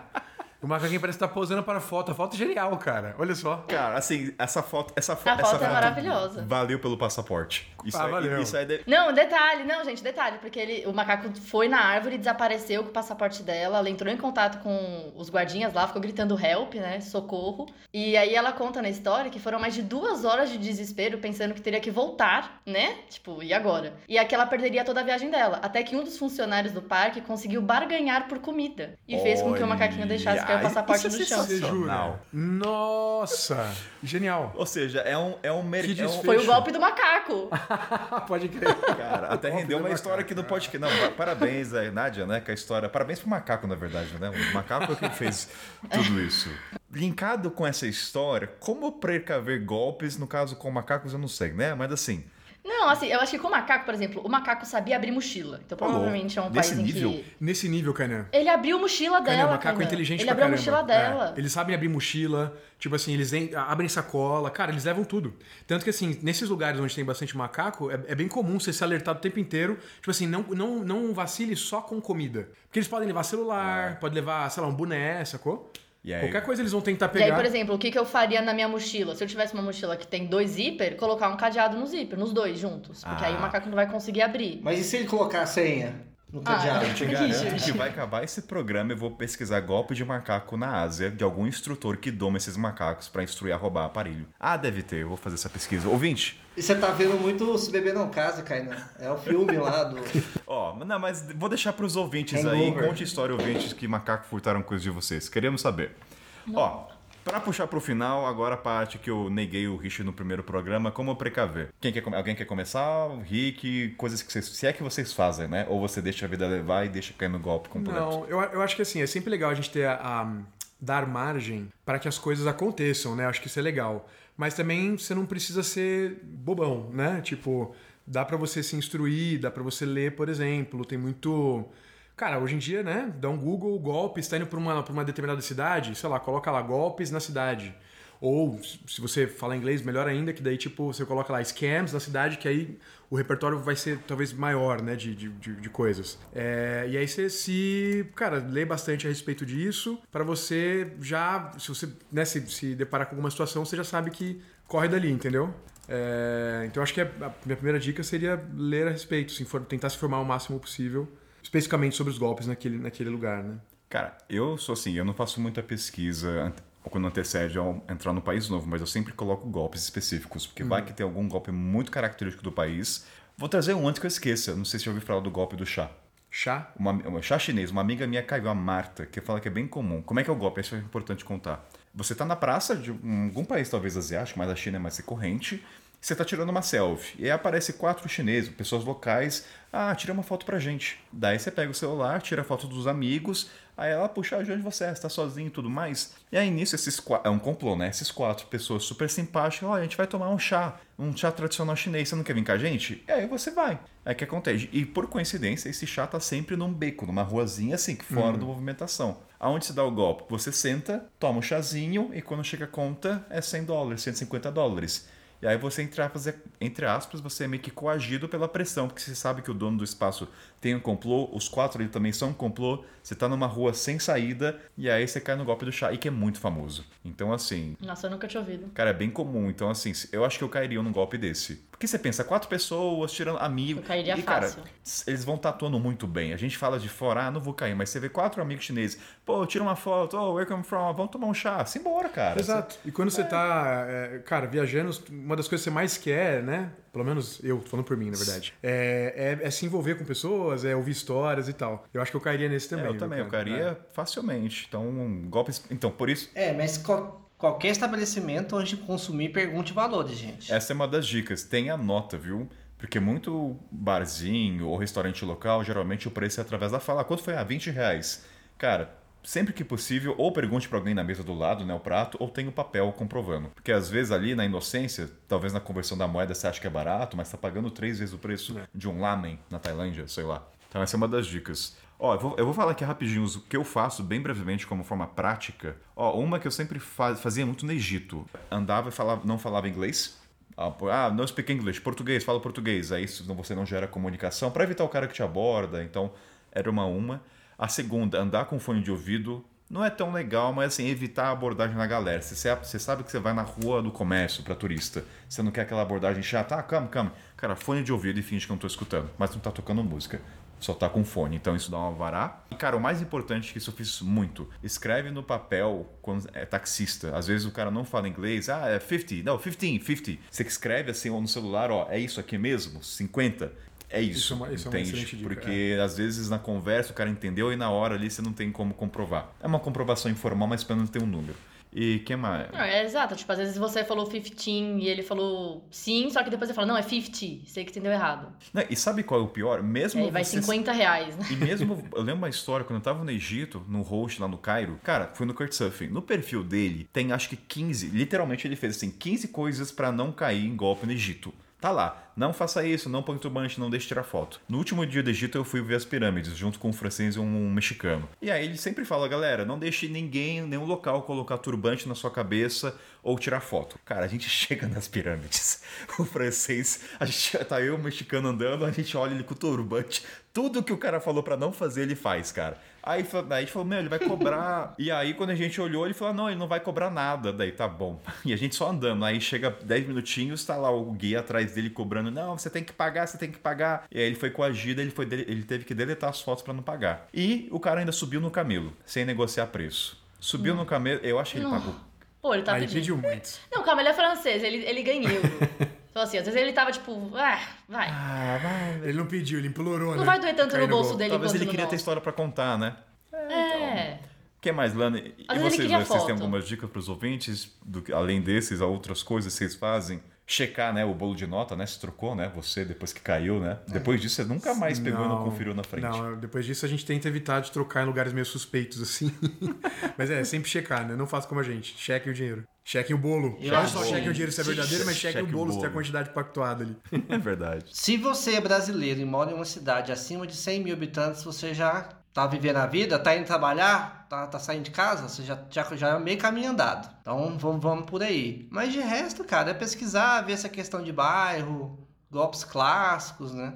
Eu, eu, eu tenho uma coisa que eu faço com muita frequência que é- já, já virou natural, que é parecer mendigo e dar pouca pala. Então eu tô. Mano, quem me olha não imagina que eu tenho dinheiro ou que eu tenho equipamento. É estrada real, a galera fala, porra, você tá com drone, você tá com câmera, equipamento mó caro. Eu falo, mas quem me vê, vê, vê um cara sujo, com uma mochila suja, e não, não vai imaginar, só quando eu tiro as coisas. Então tem o momento certo de você sacar a câmera, tem o momento certo de você gravar, tem, tem um momento certo pra tudo. Então não dá pala, saber esses momentos é fundamental. Enquanto o Richard tava falando, eu tava até pensando, porque eu, eu nasci em São Paulo, então eu meio que já nasci, como eu já falei, armada, muitas pessoas. Mas eu não sei se tem algum gol- golpe, às vezes, específico pra mulher na estrada. Porque eu sei que tem golpe pra mulher em vários lugares. Tipo, até na minha cidade eu posso cair no Boa Noite Cinderela. Posso não, não quero. Mas no sentido de que eu estou suscetível a isso acontecer. E talvez vocês não, mas talvez sim, não sei. Mas a primeira coisa que eu sempre penso é proteger o meu corpo, proteger a minha saúde, proteger a mim. Assim, quer roubar o passaporte? Cara, às vezes vai, sabe? Mas eu sempre vou pensar primeiro em mim, nesse sentido. E eu não sei se tem algum golpe, tipo, pensando agora, né? Porque como eu tô aqui de reserva, né? Eu não pensei muito na pauta. Ó, mas tem uma coisa que agora eu lembrei da parecer fudido, o Igor Ivanovski diz ele que ele sempre tem uma camisa fudida rasgada pra esses momentos. Quando ele tá viajando de carro pra ir no mecânico, falou, cara, eu tenho uma camisa fudida mesmo. Então, eu acho que é uma boa dica, cara. Tem- dica. Faz sentido ter aquela fudida que agora pra você e tem pena, né? Porra, esse cara realmente tá. É, né? Você vai de polo bonitinho. Exatamente, foi Fumadinho. Sapatênis brilhando. É, mas uma coisa que eu faço é conversar com as pessoas que já foram pro país, tipo, além de pesquisar na internet e tudo mais, conversar principalmente com as mulheres que já foram no outro país pra saber também alguma coisa ou outra, alguma dica ou outra específica daquele lugar. E quando eu chego também na cidade, eu converso com as pessoas que trabalham no hostel. Como elas estão acostumadas a viver em volta de turistas, às vezes elas já sabem algumas coisas que os turistas passaram lá. Então elas já vão falar, ó, cuidado que tal pessoa caiu nisso, tal pessoa já caiu naquilo. Conversar com elas quando eu chego. E eu falei com a Amanda Areias também, antes de gravar esse episódio, né? Um beijo, Amanda. E eu falei pra ela, tem alguma coisa que você queira acrescentar no programa, que você queira dar dica e tudo mais? Porque, enfim, né? Ela tá aqui de alguma forma com a gente. E aí ela falou que primeiro também é, o- é ela, a saúde dela, é o corpo dela que ela vai proteger. Em segundo lugar é o passaporte. E em último lugar são as roupas, tipo, as- os bens, sabe? Assim, o resto, beleza, mas meu corpo e o passaporte é uma coisa que eu vou sempre, né? Proteger. Eu tenho uma dúvida. Eu sei que eu tenho devaneios que vão um pouco longe, tá? Vocês já viram aquele meme, que eu não sei se é verdade, que o pessoal fala, ah, pra subir de balão é de graça, mas pra descer tem que pagar? Já viram esse- essa figurinha? Não? Não. Pra subir. Tem, tem uma é é piadinha assim, Subir bambu? falam de... Né, é, pra subir no balão é de graça. Não, é de graça subir no balão, mas pra descer você tem que pagar. Eu ouvi, eu ouvi dizer no camelo, ou no Ah, é a mesma analogia, mas será que acontece mesmo do balão? Fico pensando, fica, fica a pergunta, entende? não sei. Quem que sobe num passeio de balão sem saber quanto custa? Não, é, é de Eu acho que deve ser umas graça. piadas dos guias lá. Tipo, não, não, não, subir é de graça, só, só pra descer que você tem que pagar. Ah, sim. Essa é uma piadinha. Ah, isso tem então, demais. Rapel. se acontece com o fala camelo, por que, que não aconteceria com o balão? Enfim, fica com essa indagação, sobe e vamos pro jabá.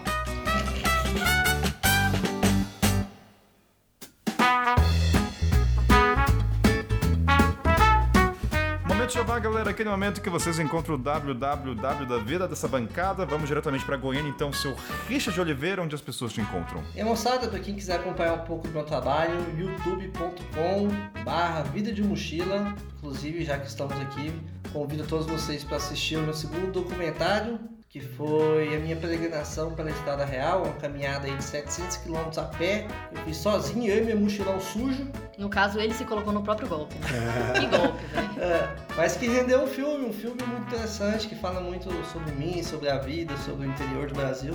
Convido todos vocês para assistir. E também, se quiser conversar por direct, pode me encontrar lá no Instagram, também, arroba Vida de Mochila. Lanita, Lana Sanchez, vai que é tua. Gente, espero que vocês tenham gostado aqui da minha aparição súbita. Vocês podem falar comigo no LSDogo, no Instagram, ou no arroba Elas Viajam Sozinhas também. Um beijo pra Amanda, você está aqui de alguma forma. Lana, só fazer um comentário. Toda vez que você fala agora LSD, eu lembro da LSD, da piadinha que você fez, do seu sobrenome, das siglas. É, ó, LSD. LSD. Esse é meu Lana vício. Sanches Dogo. Esse é meu vício, Kainan. Oi? Ele é viciado em LSD. Esse é meu vício, Que LSD. bonitinho, aperta, aperta a bochecha dele, Lana. Pior que a piada cai, cara. Pior, eu gosto de um LSD. Não, verdade. Tem a justificar, tem um alvará. Não, mas eu falo, você tem algum vício? Aí a pessoa fala, não, eu falo, quer ter? Prazer, LSD. A Lana é cheia das, a Lana é cheia das cantadas. né? Se ela fosse homem, ela já tava presa. Ai, que horror. É verdade esse Se eu bilhete. fosse homem, eu não seria assim. Espero eu. Rick, meu querido, e pandas pelo mundo, onde as pessoas te encontram? Encontram a gente no arroba Pandas pelo Mundo, no Instagram. A gente fez o- uma viagem lá, enfim, de, de algum tempo aí pela estrada e a gente retratou tudo lá. Agora tá meio, tá meio paradão, por motivos de gravidez, como a gente falou no, no, no episódio passado, mas enfim, tamo lá atualizando como dá. Arri- Arrisco a dizer que a sua próxima participação ou da Pri vai ter já o pandinho. Vai ter um, um chorinho de fundo, Vai exatamente. ter um chorinho de fundo. Ah. e quem quiser ouvir, tem um episódio do casal, que foi lá nos primórdios, eu e a Babi, mas muito tempo. É verdade, hein? O pessoal, sabe, pessoal sabe que vocês brigaram um dia antes de a gravação? É, eu acho Eles contaram no Acho que a gente episódio. colocou, exatamente. A gente Eles remarcou contaram porque no episódio, tá vendo? exato. Eu ouvi Ah, o olha episódio. só. Ó, então, obrigado, Lana. Obrigado, Richard. Obrigado, Rick. E a gente se vê no próximo golpe aí de estrada. Valeu! Valeu! Beijo, gente.